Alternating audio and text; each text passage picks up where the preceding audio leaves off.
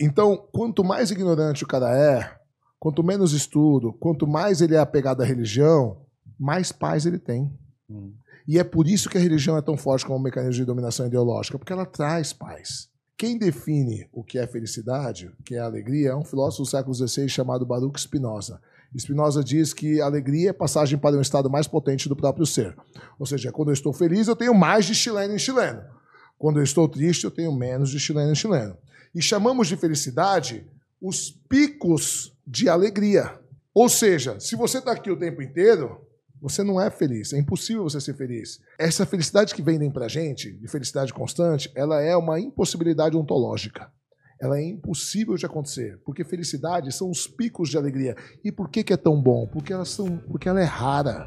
É isso aí, pessoal. Começando agora mais um Jogando, Jogando para a plateia. plateia. Vamos fechar essa sexta-feira com um papo mais cabeça. Muito cabeça e já começou o papo, né? O papo bom é aquele que já começa no off, assim. A gente não tem Pois tempo é, de ligar a câmera. esquecemos de pedir pro Dudu ligar a câmera, né? Exatamente. Começamos a fazer a Mas conversa. vocês não perderam nada, a gente vai retomar tudo aqui nesse assunto. Já quero agradecer a você que está aqui nos assistindo.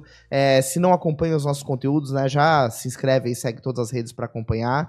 E vamos para mais essa, Ferrari. É isso aí. Quem é o convidado especial de hoje? Hoje nós Jimmy? estamos recebendo aqui Chileno Gomes, ele que é professor de filosofia, escritor, é, especialista em psicanálise, tem vários negócios e como estudioso de filosofia vai compartilhar com a gente um pouco desse conhecimento para a gente de repente elevar um pouco o nosso status quo mental. Legal, eu tenho um lado mais doido ainda, que eu ainda é responsável por segurança de muita gente famosa aí na Exato, cidade. Vamos que descobrir loucura. Chileno Gomes, minha primeira pergunta, você é chileno? Então, na verdade, é, eu tenho esse apelido desde pequeno, né? Mas o meu pai e meus irmãos mais velhos são chilenos. Eu já nasci no Brasil, sou do segundo casamento do meu pai. Mas como eu tenho- tenho dupla cidadania, a vida inteira só falei espanhol com meu pai, só a cara do meu pai, ficou chileno. Ficou eu- você ter uma ideia, os meus irmãos me chamam de chileno. Me chamam Ah, de chileno. É. O meu nome, de Os seus verdade... irmãos que são chilenos É, chamam de- é, é, e chamam ele de é. brasileiro. E É, brasileiro? e assim, só pra você ter uma ideia, é, é, se você me chamar pelo nome, eu não olho. Pois é, né? É, Pois eu é. não olho. Meu nome é Marcos, mas se você me chamar na rua Marcos, eu não olho. Não olha. Jimmy- Tão acostumado que eu tô. Cara, o Jimmy tem esse problema também, né, Jimmy? Eu tenho, eu tenho. É porque o meu, todo mundo me conhece por Jimmy, né? Meu apelido é Jimmy desde colégio e tal. E tem gente que não sabe meu nome. Meu nome é Rodrigo. Então não tem nada a ver Jimmy. Nada a ver. E, tipo assim, acho que se eu tivesse falado meu nome é Larissa, não ia ter causado tanta surpresa, né? Cara, seja bem-vindo, obrigado, Ah, né? eu que agradeço o convite, um prazer enorme poder estar aqui com vocês. Vocês foram muito bem recomendados pela Nath. Que bom. Aliás, mandar um beijo para a Natália Gudaiol, Nathalie. Gudaiol. Nathalie, grande beijo E pra a ela. Karina Pirro, que são duas grandes amigas. Falaram, meu, vai lá, os meninos são demais. Então, prazer. É isso Pô, a aí. Depois desse papo, a gente convida a assistir o episódio com a Nathalie, só que depois que acabar aqui. É. Esse aqui você assiste lá. Vamos Cara, lá então, Chileno. Vamos começar a tua história, então, lá do começo. Falasse no começo que Nossa. adolescente você chegou e resolveu montar uma empresa. É, assim, vamos lá. Eu tenho uma história de vida assim muito peculiar, né? É, o meu pai ele é pastor há cerca de 40 anos. Pastor. É, na verdade, ele não é pastor. eu falo pastor para facilitar o entendimento. Meu pai é testemunha de Jeová, eles chamam de ancião. Ah, né? Mas é como se fosse o pastor, né? A Sim. nomenclatura só que é diferente. É, então eu fui criado numa família muito religiosa, né? Fui criado, é, então eu saía para pregar, como testemunha de Jeová, bater porta, pregar de porta. Então é, a, a comunicação para mim nunca foi um problema. Meu pai sempre foi um cara extremamente inteligente, extremamente comunicativo.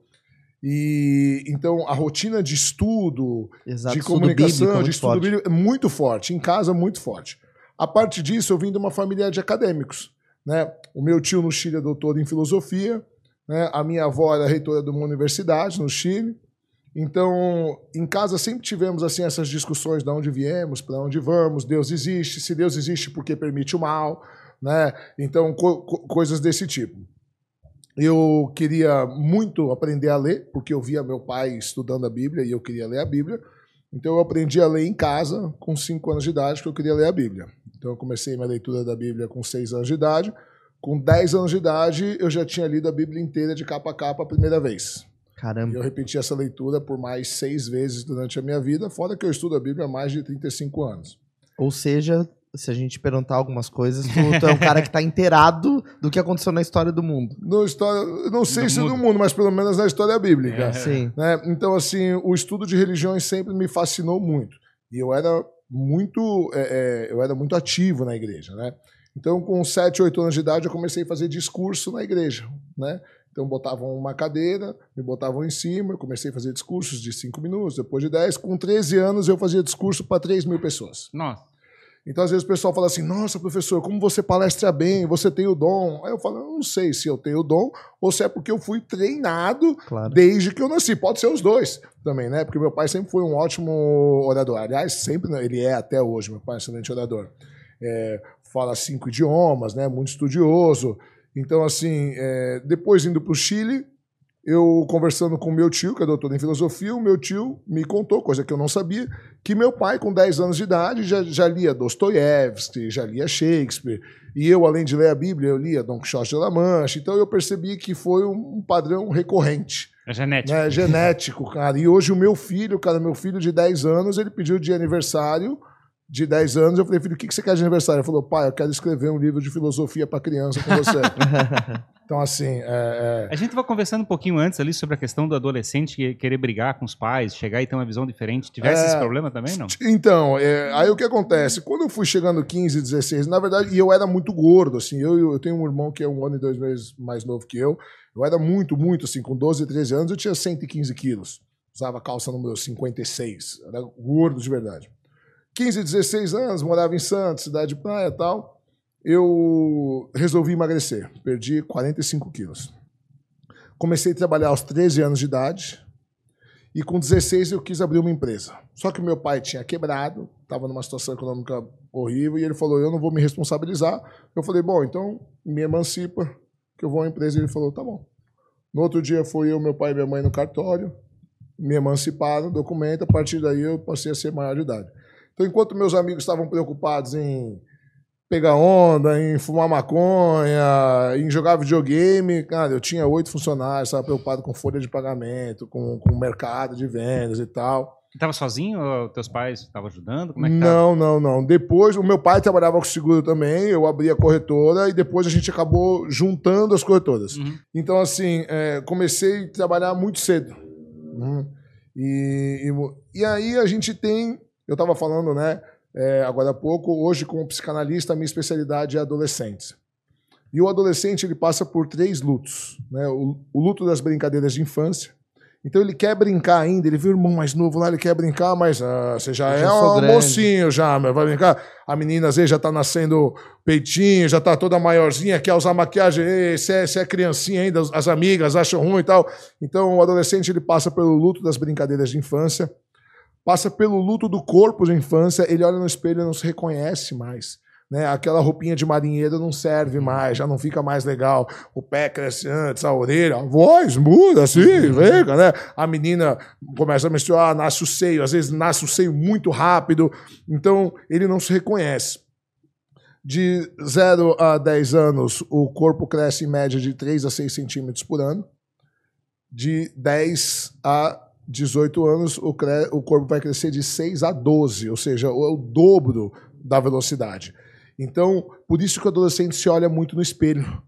Não é porque ele é vaidoso, é porque o cérebro precisa atualizar a autoimagem. Como é que eu tô, né? Então, é, porque por isso que o adolescente é estabanado, porque às vezes o, o, o corpo pensa que a mão termina aqui, mas a mão já cresceu, então ele vai pegar uma coisa, ele, ele derruba, né? Ele é todo estabanado porque ele não tem consciência corporal. Por quê? Porque o cérebro precisa ficar fazendo a atualização da autoimagem. Uhum.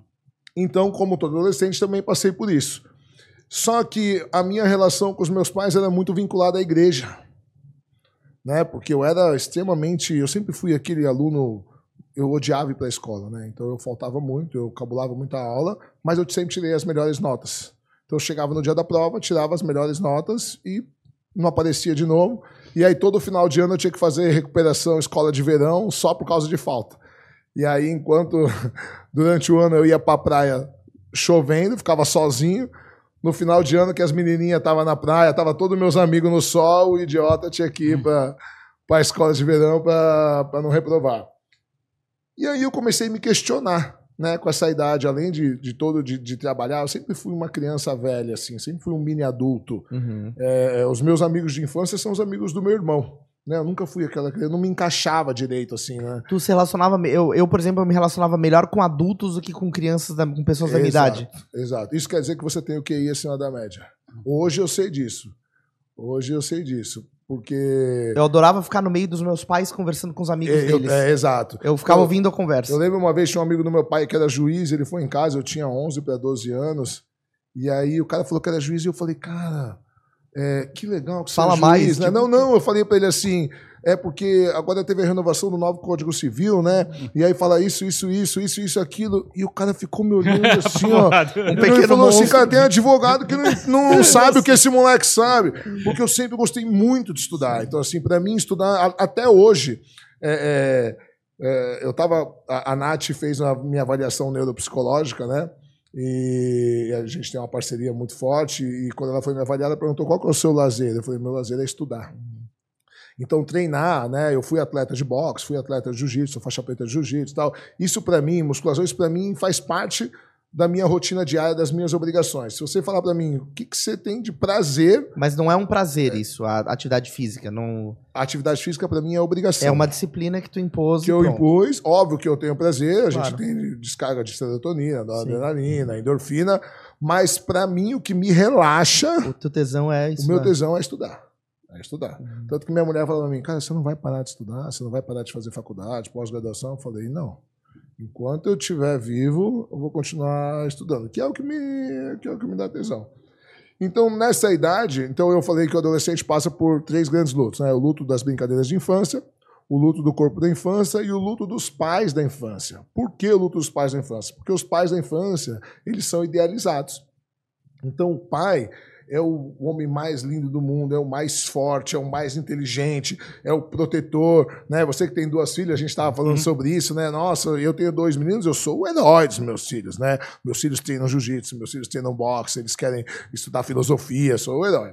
A mãe é a mais linda, a mãe é, é a perfeita, a mãe é a mulher maravilha.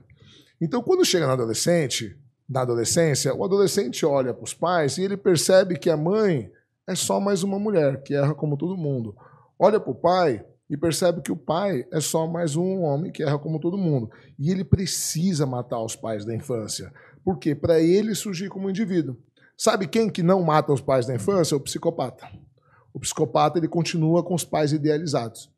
Então, ele precisa matar os pais da infância para ele deixar de ser uma extensão dos pais e nascer como um indivíduo na sociedade. É por isso que o pai e a mãe fala, fala, fala, fala, entra pelo ouvido e sai pelo outro. Aí chega qualquer um de fora e fala: Ai, nossa, fulano me falou. E o pai e a mãe falam: Porra, mas eu eu, falo isso há um ano. um ano, todo dia. Mas é por causa disso. E eu também passei por isso. E nessa fase eu comecei a me questionar.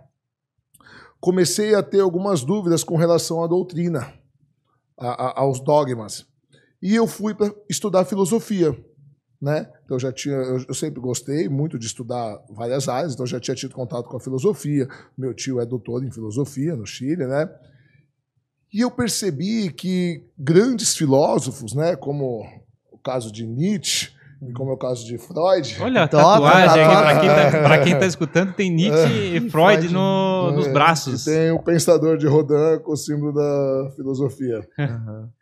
Então, é, eu percebi que grandes pensadores, grandes né, estudiosos que vieram de famílias religiosas, então Nietzsche vem de uma, de uma família de tradição de pastores luteranos, Freud vem de uma família judaica, né, grandes pensadores, eu, como Ludwig Feuerbach, que era formado em teologia, tinham as mesmas dúvidas que eu.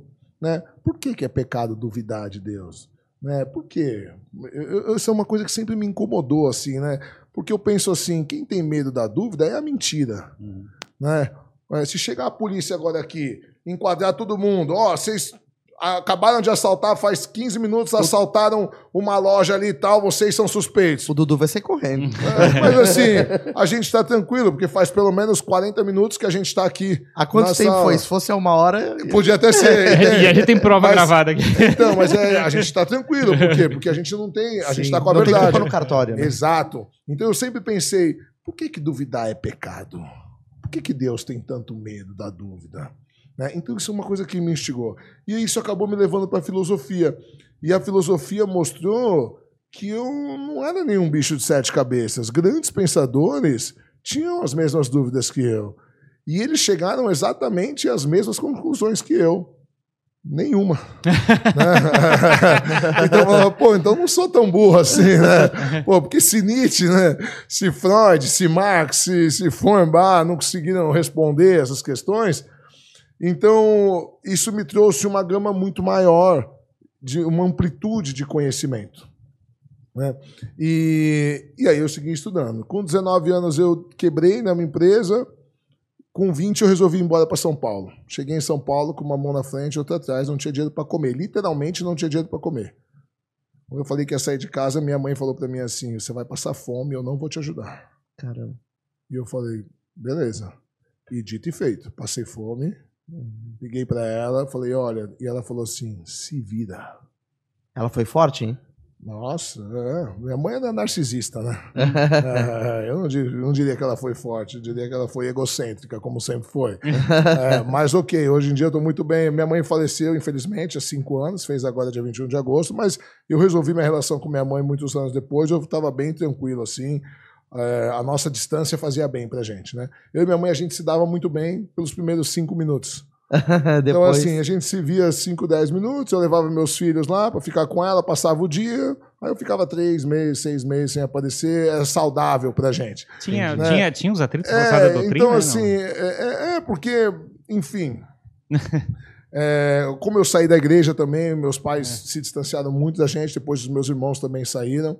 E eles tratavam a gente como traidores, assim, né? Sim, então, sim, isso é uma entendi. coisa que me machucou Eu, muitos tipo, anos. eu, eu fui, mas que eu tive uma empresa com dois, é, dois, sócios eram testemunho de Jeová e eu, como é que eu conheci bastante como é que era o perfil do, como é que é do processo tudo.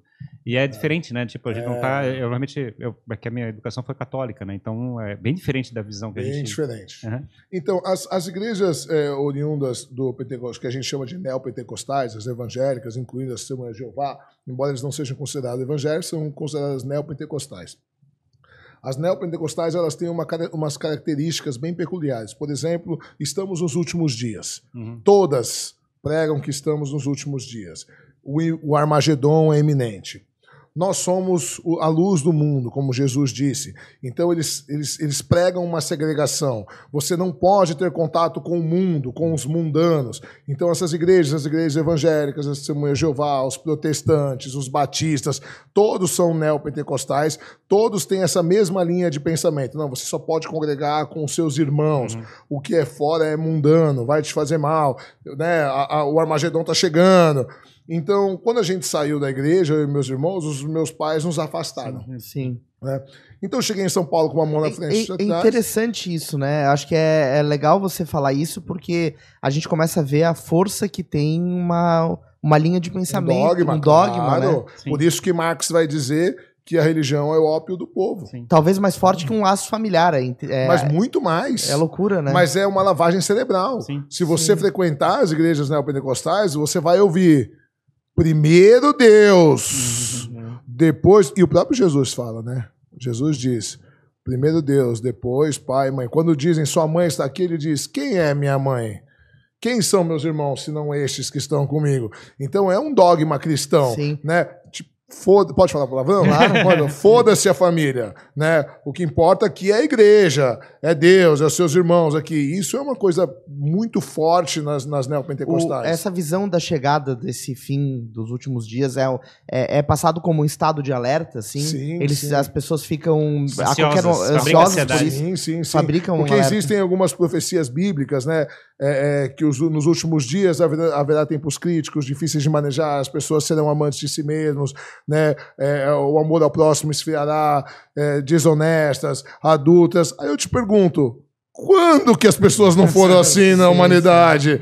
Entende? Então as pessoas leem esse texto bíblico e falam, olha só, os últimos dias, tá é. E aí a grande tribulação, a Bíblia fala que vai ter uma grande tribulação e que o, esses dias serão encurtados por causa dos santos, né, dos escolhidos de Deus, porque senão nenhuma alma eh, permaneceria viva, aguentaria. Então esse senso de urgência da grande tribulação, o Armagedon está chegando, você tem que se manter. Isso é, é, É um estado de alerta. é um estado constante. de alerta, porque é, um- é o que Marx diria. É, e, gente, eu não sou marxista, mas eu tenho que falar de Marx, porque Marx foi um grande estudioso das religiões, e, e ele vai dizer que a religião é o ópio do povo porque ela funciona como uma ferramenta de dominação ideológica. Sim. né? Então, Marx começou a estudar.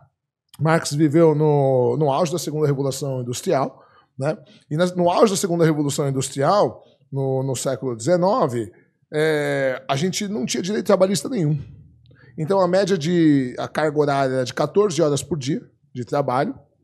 E mulheres, crianças e idosos recebiam cerca de metade do salário de um homem adulto. Nossa. Então, muitas empresas preferiam contratar crianças, mulheres e idosos era porque barato. era mais barato.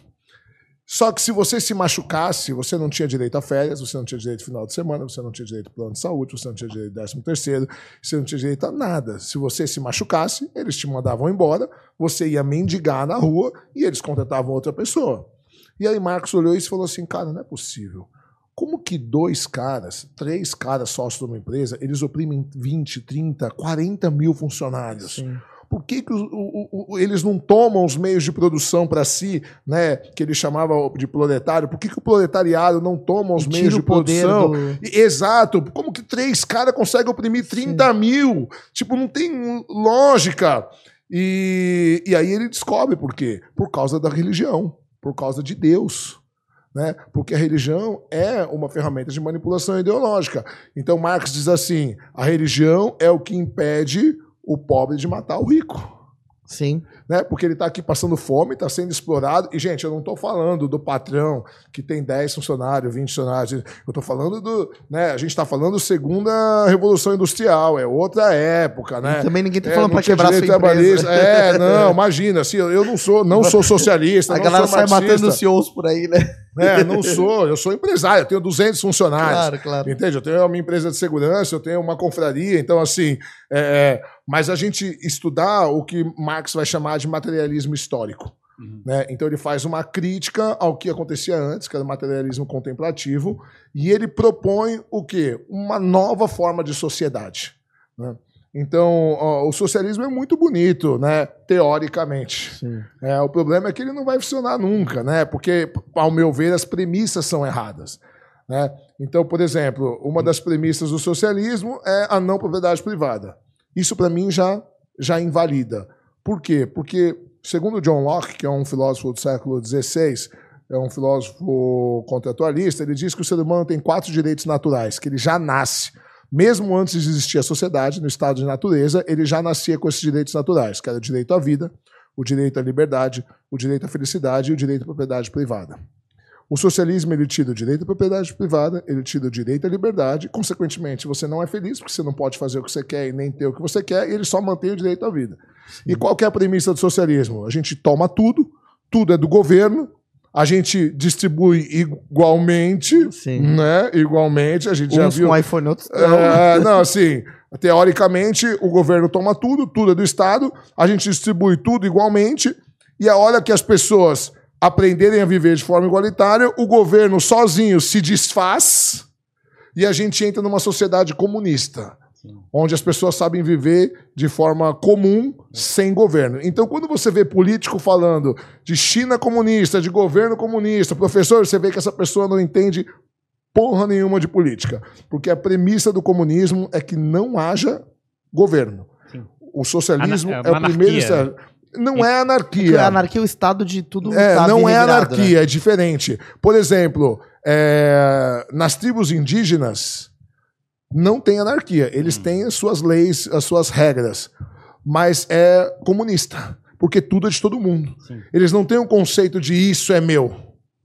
Né? O professor Karnal ele, ele, ele con- contava na aula que ele foi uma vez fazer um estudo numa tribo indígena e ele foi ficar, sei lá, uma semana, 10 dias, 15 dias, e ele chegou com o iPhone, e de manhã as coisas deles todas desapareciam. Tava lá à disposição Os índios mundo. pegavam, não, e pegavam, as crianças vinham, pegavam e sumia. E ele não conseguia achar, à noite aparecia tudo de novo, porque eles não têm esse conceito de meu. Né? E isso é uma sociedade comunista. Agora eu te pergunto, Eles devolviam, usavam um pouco e devolviam. usavam, que curiosos, queriam Sim. ver tal, um mostrava pro outro, enfim, e, e de- depois botavam de volta lá, porque era o lugar para ficar. Entendi. Entende? Então, assim, Tipo, a vassoura da casa tá aqui, todo mundo é, usa e devolve é, aqui. Exato, isso é o conceito de comunismo. Agora, vamos ser práticos, né? É, qual o problema dessa ideia do socialismo? Primeiro, ele nivela todo mundo por baixo. Por quê? Estamos nós três ganhando o mesmo salário. E aí, eu me mato de trabalhar. Eu falo, não, então já que é para trabalhar, então vamos trabalhar, vou me dedicar, não sei o quê. E vocês dois, putz, chega a hora que quer, enrola, fica tomando café, Leva na maciota. papo, e não produz porra nenhuma. Chega no final do mês, o salário é o mesmo. Beleza, um mês eu posso até aguentar. Dois meses eu já fico assim. No terceiro mês eu falo. ah, Eu não sou entendeu? otário, eu não sou. Você é, se exato. ferrar, os caras não fazem porra nenhuma, eu fico me matando aqui sozinho. Então, esse é um problema de- do socialismo, de você tirar a propriedade privada e dar igual para todo mundo. Mas é, é engraçado porque eu tenho uma noção de que essa é uma visão materialista realmente do- das relações, né? Digamos, você está trocando dinheiro por, por, por posse, por, por elementos. Ah, digamos, uma família, de certa forma, também é comunista, né? Mas ela tem como é que é, outros eh, elementos tangíveis que são intangíveis, né? Que são moedas de troca dentro do processo de relacionamento. Claro. Uma tribo também, ela também é uma tribo de índios, ela também tem, digamos, o Mas chefe. uma família comunista faz mal também. É, mas assim, o ponto eu quero dizer é que, tipo, eh, não está circulando dinheiro e não está circulando propriedade privada, mas está circulando autoridade, como é que é o mecanismo de hierarquia, Sim, como é que é o afeto, respeito. Claro. Então, digamos, mesmo no índio, como é que é alguém que fica encostado e não está caçando, o cara fica Sim, a ser pressionado. Existe um senso, claro, um senso de responsabilidade do trabalho. Exato. Então, isso, porque Só que só- o que eu acho que o engraçado é, tipo, é a ilusão que tu consegue levar uma tribo por uma sociedade, digamos assim. Claro, porque quanto menor o grupo, mais fácil, né? E aí, assim, também você exclui o cara que. Que tá. Sai fora da tribo, tá É, fora da exato. tribo, exato. Então, irmão, você não vai comer, você não vai. É. Agora, o que acontece? É, Quando você fala em macrogestão, fica tudo muito, muito mais difícil. Uhum. E o próprio Hegel, que era. Engel, desculpa, Hegel não, Engel, que era o parceiro de Marx, discordava de Marx nesse ponto. Ele, ele dizia que o salário deveria ser mediante produção, As pessoas deviam ganhar pela produtividade. pela produtividade. Ou seja, tira tudo de todo mundo. O que tem que ser igual? Oportunidade. Então, mesma escola, mesma segurança, mesma, mesma saúde, mesma educação, mesmo tudo para todo mundo. Igualitário. Base igualitária. Daí, cada um ganha o que produz. Sim. Percebe que mesmo dentro da vertente, porque Uhum. Marx e Engels eram parceiros, escrevendo o Manifesto Comunista junto, eles divergiam. Né? Engels achava que falava, não, beleza, a gente tira agora, né? tira tudo de todo mundo, dá Zero oportunidade... mundo, digamos Zero, exato, zero, dá um reset, resetar a dá sociedade. um reset, dá oportunidade para todo mundo igual, certo? E aí ganha mais quem produz. E aí o que acontece? A gente já sabe que isso também não funciona. Porque olha só, existem países como a Finlândia, né? É, a Finlândia, a Suíça, a Suécia, que são países muito menores e muito ricos, que depois da Segunda Guerra Mundial, eles adotaram, eles com medo do avanço do comunismo no mundo, da Guerra Fria, eles come- começaram a adotar políticas assistenciais muito fortes, muito parecidas com o socialismo. E aí eles desenvolveram uma maneira, uma forma de governo que é chamado welfare state, que é estado de bem-estar social, Uhum. certo? Então são países que ficaram muito ricos com o capitalismo, mas que assim você tem o na Finlândia, por exemplo, é proibido ganhar dinheiro com estudo.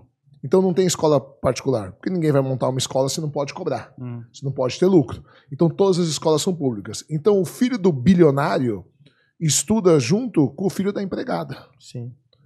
A segurança são, é um país que está há anos sem ter um homicídio, estão fechando cadeias.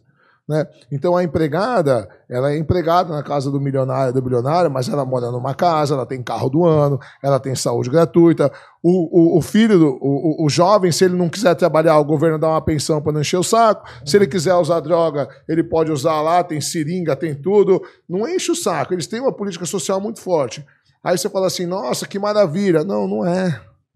Não é maravilha. Sabe por quê? Porque os, os CEOs das empresas, a, a galera da Segunda Guerra Mundial, ou a geração seguinte, que foi quem fez o país enriquecer, tá ficando velho e não tem gente para assumir as empresas. Porque a geração nova. Tá na boa. Pra Acomodada. que que eu vou me matar de Cai trabalhar? naquela conversa do que a gente Pai tá rico, falando filho antes. nobre, né? Exato. pobre, né? Exato, entende? Pra quê? Se o governo aqui. Não, então. E é, e é esse o problema. Você via na pandemia, quando entrou o auxílio do governo, o cara tava ganhando uma micharia, 600, 700 reais. E aí o governo deu mais 600 reais. Em vez do cara dobrar, o que o cara fazia? Parou de trabalhar. Tinha segurança que trabalhava comigo, o cara falou: Não, patrão, não tô tranquilo, tô recebendo auxílio. Você fala: Caraca, é 600 reais. Você pode. eh, Você tem três filhos, como que você vive com 600 reais? Você tá ganhando 600, 700, tava fazendo uns biquinhos aqui, pô, recebe o auxílio, dá uma condição melhor pra sua família. Não. não, pra Tô de quê? boa. Entende? Então, assim, o problema que eu vejo não é muito a, a- a forma de governo, porque o capitalismo também tem suas mazelas, né? É, é- o problema é o ser humano, cara. Sim, né? exato. Eu- Pois é, mas é, é- cai na discussão é, da, da questão dos valores, né, da construção de uma sociedade onde você tem valores que são superiores a, necessa- a, a, digamos, a só a relação financeira, né, a troca de, de- a troca física. É, eu vejo esse lado, né, digamos, que a gente, quando fala do, do comunismo, onde a gente chega e tenta destruir a referência de Deus, a referência dos valores, e fica tu- sempre na questão de chegar assim, o que, que tu me dá em troca e coisa parecida, que fica muito mais materialista.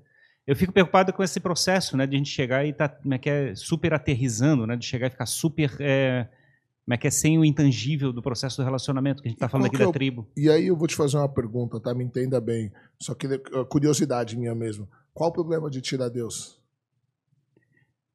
Meu entendimento é que não necessariamente Deus, mas é qualquer coisa que você usa como referência para construir uma, que é uma idealização sobre o teu, eu futuro, vamos dizer assim, a tua visão sobre o negócio, você fica é, como é que é, sem perspectiva de futuro. Então você vai ficar vivendo só no presente, sem uma construção de uma, de uma sociedade melhor, sem um propósito maior. Mas E- viver no futuro não é ansiedade? Sim? Ansiedade não é futuro demais e presente de menos, sendo que o único tempo possível que a gente tem é o agora? O único tempo possível é agora. Mas a gente, todos os nossos atos são em cima da nossa idealização sobre o nosso eu. Certo? Não sei. Se tem uma coisa que você nunca vai ouvir de mim, é certo ou errado. Eu sou Pois é. professor de filosofia, É. eu só pergunto por quê. Tá certo? Ó, se tem É, uma coisa que eu tá não certo, pretendo, é dar é- uma resposta última. É tipo alguém chegar e fazer uma pergunta, por exemplo, tu tá fazendo uma pergunta para mim. Aí eu tô questionando, tô tá tentando entender o meu raciocínio Sim, e de certa forma eu tô me questionando. Será que eu tô entendendo errado? Não, na verdade eu eu tô querendo abrir o Não. leque do seu pensamento. Isso. Porque e aí, olha, olha só, eu, porque- quantas vezes na vida você planejou algo e a vida correspondeu exatamente do jeito que você queria? praticamente nunca. Nunca, no meu caso, É, nunca. é. No seu- nu- então, nunca. É. Então, o que, que adianta você ficar idealizando um futuro se na verdade a vida tá cagando pra você? É, mas a gente, eu tô falando É. da idealização a respeito da própria pessoa, né? Digamos, é, Mas isso não gera frustração? Porque Gera. se eu idealizo algo que eu quero ser e a vida caga porque eu idealizo e ela me entrega uma coisa diferente, Freud vai dizer que toda frustração é oriunda de uma perspectiva de uma é, de, um- de uma perspectiva criada. Mas, Sim. mas isso Mas não eu- leva a um comportamento de não vou mais acreditar e, tra- e trabalhar para um futuro melhor? Porque assim, se eu tô o tempo todo tentando conduzir as coisas para que a vida me dê aquilo que eu tô buscando construir, e a todo momento eu me frustro porque eu não chego nesse resultado, eu vou parar de ter o comportamento, de ter o ímpeto de tentar conduzir as coisas para onde eu quero ir. Não. Não é isso que acontece. É o contrário. Isso acontece porque a gente fica idealizando e vendem pra gente um futuro irreal. A gente tem uma ideia de felicidade que é irreal, a gente tem uma ideia de sucesso que é irreal, a gente tem uma ideia de realização que é irreal. E aí agora eu vou falar mal do capitalismo. Tava falando mal do socialismo, eu vou falar mal do capitalismo, porque o capitalismo, ele gera riqueza vendendo para você coisas que você nunca vai poder ter, você nunca vai estar satisfeito. Uhum. Você nunca vai ouvir uma propaganda assim, esse é o iPhone 13, tá? iPhone 15 Max Plus 2000. É a mesma coisa, a mesma bosta com o 12 e com o 13. Só tá com uma cor diferente para você gastar mais. Você nunca vai ouvir isso. Ele É. sempre vai gerar o desejo, o Sim. amor de ela. Só, só, só para eu chegar no meu, meu raciocínio. O que, que acontece? Quando você pensa que você precisa projetar um futuro, uma idealização para que você se motive, na verdade você se frustra. O que, que deveria ser ensinado? Você, claro, planos é importante. Os planos, planejamento é diferente de idealização. Planejamento é diferente de idealização. O que deveria ser ensinado é tenha satisfação em fazer o seu melhor hoje, todos os dias. Mas aí tu cai, Porque tu cai exatamente como eu porque tô falando. não, Sim. não, não cai, não cai porque você é diferente. É diferente você focar Quando você- em quando ser, você falou em ser daquele- excelente agora. Você, É diferente de você focar numa idealização futura. você falou, eu quero Porque ser... o se você focar hoje, independe o resultado. Mas você falou do ser o seu melhor hoje. Sim. Como é que você define o seu melhor? O seu melhor é o teu ideal. E é o teu ideal sobre a sua própria pessoa. Quando eu falo você fabricar o teu eu ideal, é fabricar a tua perspectiva de construção do teu, do- da tua persona real. Eu tô entendendo o que você tá querendo dizer, mas eu acho que semanticamente tá errada a Pode, palavra. pode ser, eu tô falando errado, É, porque eu não sou não, especialista. não, não, porque olha só, ideal é, é, é uma coisa que, pode, que várias vezes é inatingível, porque tá no mundo das ideias. Sim, exato. É uma coisa idealizada. Então, você ser o seu melhor não necessariamente você agir no seu ideal, é você agir nas condições que você tem para fazer o melhor possível até poder ter condições melhores. O professor isso- Cortella por- fala sobre isso. Então, não é o ideal. Vou te dar um exemplo. É, eu tô trabalhando de entregador, certo? E eu tô com uma bikezinha, certo? Uber Eats. Pode ser? Sim, entregador de comida, pedalando. É o ideal? Não. No meu ideal, eu queria ter uma moto. No teu ideal, talvez tu quisesse estar fazendo outra coisa. Ou fazendo, mas que seja na minha profissão, no meu ideal, eu queria ter uma moto, porque eu ia fazer 10 entregas a mais, eu ia ganhar muito mais. Só que é irreal pra mim hoje. Por quê? Porque hoje eu tenho uma bicicleta. Uhum. Então eu agir no meu melhor hoje não é agir no meu ideal, porque o meu ideal é uma moto e eu não tenho uma moto. Entende? Mas tu não vai trabalhar mais motivado com a tua bicicleta, Mas projetando a possibilidade de comprar uma moto? Pode ser, pode Isso. estar no seu planejamento. Isso. Entende? Eu vou, tô trabalhando aqui nessa bike, pedalando, No melhor todo assado possível. nesse banco, porque em um ano eu vou comprar uma moto. E aí eu tô guardando dinheiro. Sim. E aí eu tô me planejando. Só, o meu, e aí sim, mas o, o, o foco não tem que ser o ideal. O foco tem que ser o hoje. Sim. Porque se você não conseguir comprar a moto, você vai se frustrar. Mas se você focar em dar o seu melhor, você fala, cara, eu não comprei minha moto. Mas, cara, eu fui muito foda. Olha o que eu, Uhum. o que eu fiz. Enquanto os outros entregadores fazem três, quatro entregas, eu fiz 16. Entende? Puta, eu não consegui comprar a moto porque minha mãe ficou doente, eu tive que gastar o dinheiro com outra atropelado. coisa, enfim. Mas assim, mas eu sou muito foda. Percebe a diferença de você agir no ideal e você agir na realização? Mas de- é quando tu de fala si? do ideal, tá trazendo elementos eh, materiais para tua persona, né? digamos. Quando eu falo do teu eu ideal, a tua idealização sobre a tua, tua, tua persona, você tenta fabricar uma imagem, sob o ponto de vista de assim, eu, eu tenho todos os meus valores, eu tenho todas as minhas construções, as minhas informações, eu estou tomando a minha melhor decisão. Então, eu tô, tô- teoricamente, eu estou me aproximando do meu ideal sobre como pessoa. Se você colocar o ideal como um modelo, ok, pode ser. Entende? Porque, na Entendo. realidade, no, no final das contas, se você não chega e tenta construir o teu eu ideal, a tua visão sobre como é que você se deveria ser, você vai, ver- vai ficar como um animal, né? Vai ficar sobrevivendo simplesmente. É, por exemplo, eu imagino quando você é, começou no jiu-jitsu, né? Sim. É, você tá- iniciou uma jornada, tua primeira aula de jiu-jitsu, né? Você chegou lá, apanhou pra caramba, não sabia Nem fazer comprar nada. Isso. Mas tu tinha uma construção mental, um dia eu vou ser faixa preta. É, eu vou ter esse mindset de construção. É, obviamente que tu deu o teu melhor em todas as aulas de jiu-jitsu até tu se tornar um faixa preta. Claro. É, mas tu se imaginou gigante lá, com a faixa preta, recebendo A gente isso. tem um ditado no jiu-jitsu que diz assim: todo faixa preta é um faixa branca que não desistiu. Ah, boa. Sim. É um, é um ditado muito famoso no jiu-jitsu, porque o percentual de pessoas que começam e o percentual que alcançam a faixa preta. Uma vez o- tem, tem um, um caso famoso de um, de um aluno que chegou para um professor e falou assim: Professor, o que, que uma pessoa comum tem que fazer para pegar a faixa preta? E o professor jiu-jitsu olhou para ele e falou assim: Uma pessoa comum Não pega a faixa não pega faixa preta. Eu queria fazer um exercício. Entende? Eu queria fazer um exercício sobre o que eu falei agora. Eu, eu que uma das coisas que eu tenho visto em alguns vídeos falando sobre esse assunto, falando que essa tua idealiza essa idealização do eu, né, a idealização do que você poderia ser, é, se você chegar ao máximo, você está teoricamente chegando à tua idealização de Deus também, sob o ponto de vista do que você ser, é, como é que é um santo, é Jesus Cristo, ser Buda, ser coisa. É, mas que teoricamente esses caras ideali que é, fabricam a idealização perfeita do teu eu. Sim. Seria, se- faria sentido uma descrição de Claro. Deus assim? Na verdade, você está replicando um pensamento filosófico refinadíssimo. Né? Tem um dos mentores de Marx, é um filósofo do, do século XIX, chamado Ludwig Feuerbach. E Feuerbach, ele diz que ele tem uma obra complicadíssima, mas assim, excelente, chamado é, A Essência do Cristianismo. E Feuerbach diz assim: Nós criamos Deus à nossa imagem e semelhança. Nós criamos Deus para ser o suprassumo de tudo que gostaríamos de ser e não somos. Uhum. Então eu gostaria de ser amor, então Deus é o suprassumo do amor. Eu gostaria de ser poderoso, então Deus é o suprassumo do poder. Eu gostaria de ser justo, Deus é o suprassumo da justiça. Eu gostaria de ser benevolente, Deus é o suprassumo da benevolência. Eu gostaria de ser eterno, Deus é o suprassumo do tempo. E assim infinitamente. Então, Feuerbach diz: nós criamos Deus para ser o suprassumo, modelo ideal de tudo que gostaríamos de ser e não somos. Então, não é que nós somos feitos à imagem e semelhança de Deus. Nós criamos Deus, a nossa imagem e semelhança. Com para- tudo no máximo. Com tudo no máximo. É, Deus é um ser e humano é isso, É, é cheatado, Um- um exato, é, exato. E o que acontece? E isso, é logicamente, é impossível.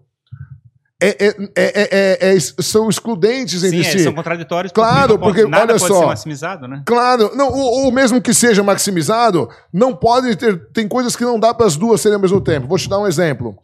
Ser o suprassumo do amor pressupõe perdão, pressupõe benevolência, pressupõe aceitação, pressupõe é, passar por alto. Suprassumo do amor.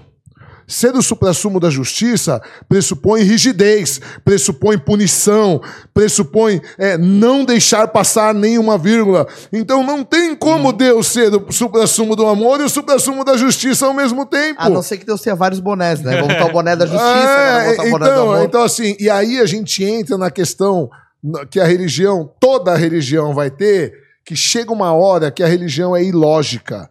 Todo, toda religião chega uma hora, algum dogma é lógico, e o pastor, o padre, o pai de santo, o guru, o rabino vai falar assim: os mistérios de Deus. É, confia. Ele se- botou o Coringa na Deus, mesa. Botou é, o Coringa na mesa. É quando tu E aí- tu bate na parede E que não dá pra passar assim, né? Exato. E aí você tem que ter o quê? O que, que você tem que ter? Levantar e ir embora. Não, o que, que o pastor, o que, que o, o pastor, o padre vai falar? Filho, mas eu não entendo, não faz lógica. Ele fala, você tem que ter Paciência. fé. Fé. Qual que é a definição de fé? A melhor definição de fé é quem dá é o apóstolo Paulo, em Hebreus 11.1. A fé é a certeza das coisas não vistas. Ou seja, a fé é acreditar sem provas. Porque se você precisa de provas, não é fé. Né? Lembra de São Tomé? Lembra? Foram falar para ele, Jesus ressuscitou. E ele falou, ah, se eu não ver Ele- o buraco nas mãos, a chaga, se eu não ver o furo da lança, Não. Eu não acredito. Comigo Aí não, Jesus violão. aparece, né, e fala: "Ó homem de pouca fé", né? Como também quando Pedro, né, o relato bíblico diz que Jesus andou sobre as águas, ele fala: "Senhor, se o Senhor, né, é o filho de Deus, então faz com que eu ande sobre as águas também". E aí Pedro começa a andar e ele duvida e começa a afundar, e Jesus vem e fala: "Ó homem de pouca fé". Ou seja, se você precisa de provas, não é fé. Sim. Entende? Então é muito fácil. Nietzsche, esse camarada aqui, ele vai chamar isso de muleta O cara metafísica. chegar assim, ah, padre tá apelando, né? Pô, É, apelão. porra, Padre cara. Tá usando código, né? É, De, de, de imortalidade no Exato, jogo. cara, pô. Tipo, é aquilo, é o Coringa, porque assim, é, Nietzsche vai chamar de muleta metafísica. Por quê? Porque não tem como você provar. Entende? Puta, e quando que é a recompensa? Não, depois você morrer. É Mas fica tranquilo que é garantido. Porra, mano. Ô, aí não, você me foge, entendeu?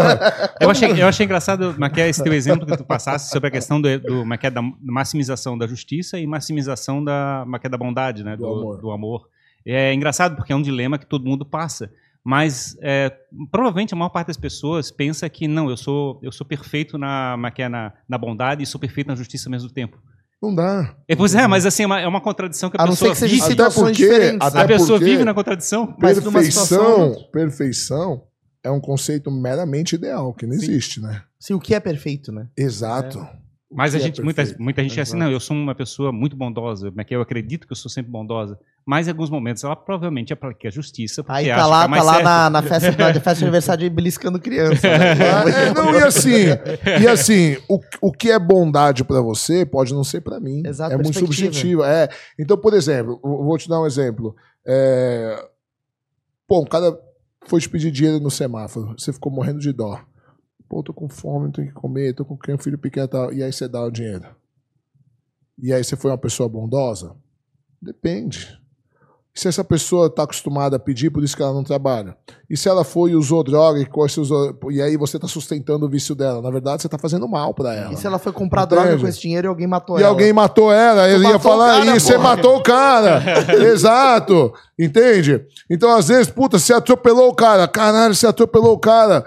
Puta, foi lá, beleza, mas ali duas quadras pra frente, um trem ia pegar ele, ele ia morrer. Então você atropelou o cara, você salvou a vida do cara. Aí o cara, O porra, cara- valeu aí, É, entende? Então, assim, é- é, não tem como a gente saber. A- a- as perspectivas são inúmeras. Então, não existe é, uma verdade absoluta. Não tem uma informação perfeita, não tem. N- Não tem, É. não tem. Eu vou te dar um exemplo. É, no nosso país, né, na sociedade ocidental, ter relações sexuais com menores de 13 anos é pedofilia, é crime.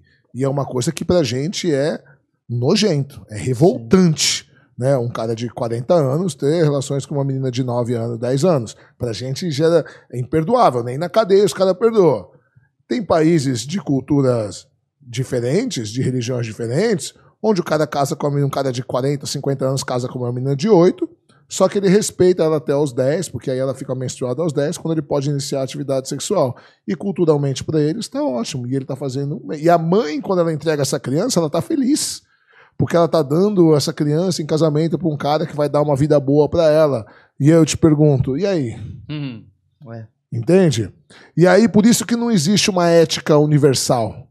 Porque para ter uma ética universal, alguém vai ter que abrir mão do que acha certo em prol do que o outro acha. Sim, tu vai ter que, tu vai ter que corrigir alguma cultura, né? Sim. Vai ter que cortar a borda da pizza em algum momento. né? Exato, entende? E, e aí a gente entra no conceito de ética, que é outro problema hoje em dia. Porque nos últimos 2.500 anos, ética mudou muito o seu significado.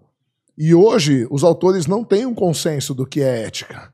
Então, às vezes, chamam, me chamam para dar palestra, ou me chamam para uma empresa para falar sobre ética, ou para conversar com os funcionários, e falam assim: "Ô, professor, você precisa falar sobre ética. E eu falo assim: não tem como. Por que não tem como? Fala, porque eu não trabalho aqui. Não é ético falar sobre Porque, ética. é, não, não é, porque olha só. Vamos só. Se eu pergunto pra você assim, o que é ética? Sabe como você vai começar a frase? Eu corto o meu braço fora pra não falar que eu corto outro membro que eu estimo mais. É, é. Depende. Você vai começar assim, pra mim, ética é, ou eu acho, e eu já falo, então pode parar por aí, não adianta. Porque, não é um se conceito pra universal de ética. Exato, porque não existe. Esse é um problema hoje. Então, quando a gente vai falar de ética, primeiro eu gosto de é, alinhar do que, que a gente está falando. Porque eu posso estar falando ética, eu estou pensando uma coisa, você está pensando outra, você outra, e o Edu, Edu, né? e o Edu. Edu outra. Isso. Quatro pessoas diferentes, todo mundo está falando ética, só que cada um está entendendo uma coisa diferente. Tem uma coisa bem trivial, tipo assim, por exemplo, a gente fala com gente que, que digamos que é vegana e não aceita alguém comer carne. Tipo, ela fica enojada de ver a pessoa E comendo diz que carne. low do carb lado. é uma seita. É, bom, eu, eu tô virando vegano entre as refeições. então, entre uma churrascaria e outra, nesse meio tempo eu sou vegano. É. Não, eu só tento ficar no meio termo, entendeu? É, nem, nem muito pra lá, nem muito pra cá. Como um churrasco no almoço, fico vegano até às seis da tarde, sete horas. Aí já tomou Entendeu? churrasco. Aí janto uma carninha, um franguinho. mas, mas é engraçado, por exemplo, porque isso está muito relacionado a essa questão da, é do que define sendo a, a tua ética. Olha né? só, eu vou, vou- vamos, vamos entrar nesse tema vegano que é muito legal. É, se você acabar com a produção de carne industrial, você vai extinguir os vacunos do planeta. Porque há milhares de anos que não existe habitat natural dos vacunos em nenhum lugar da Terra. Vaca não Vacunos são vive as vacas. sozinha. Das vacas, vacas, Vaca não vive sozinha sem cuidar não, do humano. Não vive. Há milhares e milhares e milhares de anos que Não existe vaca não selvagem. existe vaca selvagem. Porra, Porque elas foram então, domesticadas. Exato. então você vai acabar com milhões e milhões de, de vidas animais. Pra ficar- Porque você não tem como É. soltar na natureza. Porque senão você vai acabar com É o exemplo do ecossistema. É o exemplo dos cachorros Certo. domésticos, né? O cachorro doméstico, doméstico também Exato. não consegue sobreviver E aí tem outra coisa. Como você. Porque a- a- nós evoluímos em milhões de anos e a fonte de proteína, a fonte de energia de proteína animal, ela é dezenas de vezes mais forte do que o grão, do que, do que os outros, do que os vegetais, do que os legumes. Então, você comer um bom bife na refeição, você ganha muito para você suprir isso de energia, você vai ter que comer uma quantidade absurda de outras coisas, certo? Beleza. Para isso, você vai ter que aumentar em muito a produção agrícola no mundo. Só que quando você aumenta a produção agrícola, você mata todo o ecossistema de um lugar. Todos os animais que viviam ali, todas as plantas nativas. Precisa de mais terra para plantar. Porque você precisa de mais terra para plantar. É. E aí eu te digo, você é vegano, você tá salvando o planeta? Exato. Você tá fudendo mais ecossistema, porque A vai não ser que que a ter ideia mais... seja comer capim. Entende? que daí tem Então, então, assim, tudo que eu falo, a perspectiva, ah, mas é porque a agropecuária, beleza, mas se você tirar a agropecuária e tiver que aumentar a agricultura, você vai fuder também. Sim. Entende? Porque a verdade é que o ser humano ele é o câncer do planeta.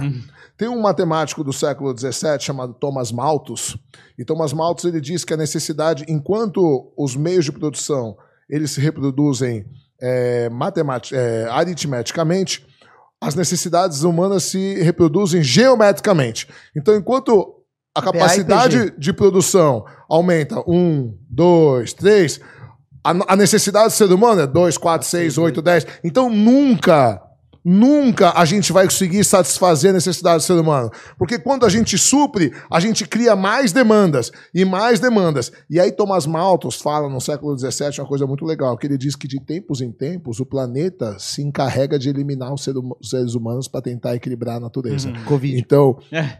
pandemias, maremotos, vulcões. Cara, e se você o planeta tá a pôr- ficando extremamente populoso, né? Cara, mas olha só, se você coloca. Thomas Malthus trata o, o planeta como se fosse um ser vivo inteligente. Sim. E quando você coloca na linha do tempo, você vê que, por exemplo, pandemias, Sim. existe uma periodicidade de cerca de 100 anos. De 100 em 100 anos existe uma pandemia que mata milhões de pessoas. Pra dar uma liberada no. Cara, será que ele estava certo? Não sei, mas são coisas que a gente para para pensar. falou- ele falou que Você viu na pandemia que lugares que, como Viena, que é super sujo, as águas, as águas ficaram limpas, pararam a poluição, voltou a ter golfinho, Sim. a natureza se recupera. Então o ser humano é o câncer do planeta. É loucura. Malthus, Malthus falou que a população do mundo acho que ia, quer passar fome, uns 300, 400 mil milhões de habitantes, né? Tipo, não ia chegar a um bilhão. A gente che- chegou a. Está chegando a 7 bilhões. A 7 bilhões. Loucura, né? E a- a- só que a- a- existem, um, não sei a quantidade exata, mas cerca de um, um- quase um bilhão de pessoas é, é, passa fome, Aí que tá, tem É. gente Né? que passa fome. que passa muita fome, só que a capacidade alimentícia do planeta é muito maior do que o necessário, Mas Sim. por causa da industrialização, né? por causa de uma série de fatores. Porque o capitalismo ele gera riqueza em cima da necessidade da exploração. Exato, não, não necessariamente porque a terra tá ofertando tudo isso de comida. É porque a gente processa um monte de coisa e faz mais comida. e mais comida. E, só que assim, será que é saudável? Porque também Não, a gente claro que tem. não. Claro que não. Tem, tem Né? picanha de saindo de molécula aí, né? Então, assim, é, daqui a pouco vai começar a nascer gente com um Célula. braço pendurado na cabeça, né? Com quatro olhos, porque é, é o que a gente tem de química hoje de hormônio, e isso é uma das questões que a gente estuda muito hoje, enquanto isso afeta as novas gerações.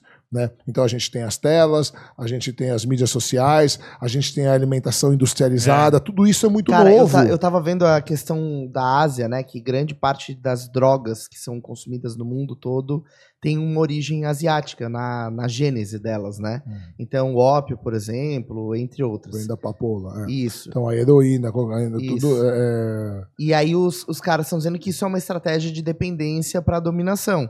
E aí os caras fizeram um paralelo com o TikTok, que é uma, que é uma, A droga também. é, é uma, uma forma de você manipular, de você viciar as pessoas em alguma coisa. E isso foi um negócio louco, assim, que. Tem um, um grande estudioso sobre isso, um sociólogo polonês chamado Zygmunt Bauman. Ele morreu em 2017, com 93 anos.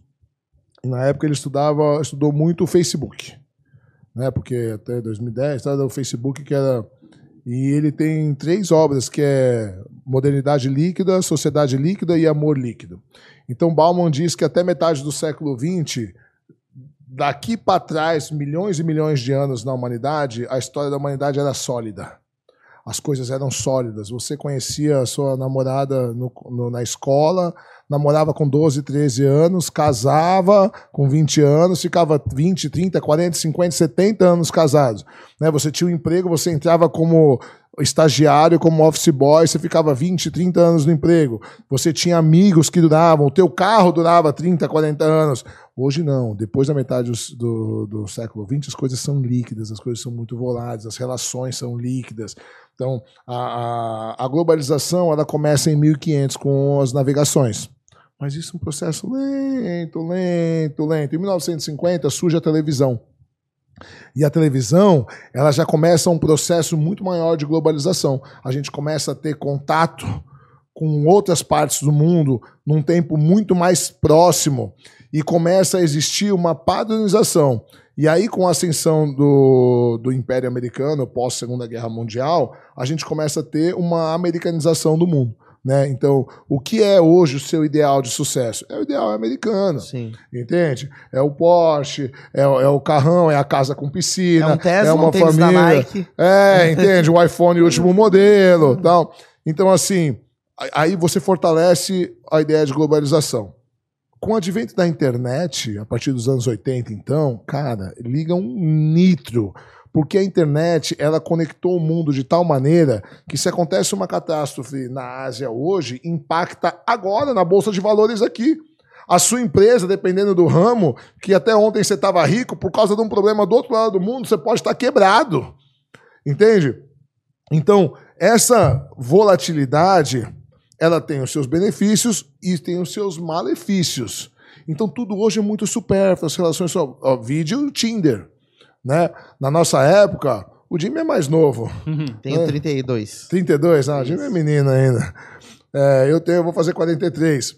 Mas assim, eu ainda, né, você vai entender mais que eu. Na minha época, você queria ficar com uma menina, cara, era uma briga. Quando você, e você ia beijar, você ia ficar, parecia uma briga de povo, assim, você tentando passar a mão e ela defendendo no Karate Kid. Quando você conseguia passar um antebraço num peitinho, nossa, hein? tô mentindo? Era uma semana de punheta, velho. Você só, você só encostou o antebraço só, velho. Hoje em dia não, a molecada de 12, 13 anos tem aplicativo pra ir transar.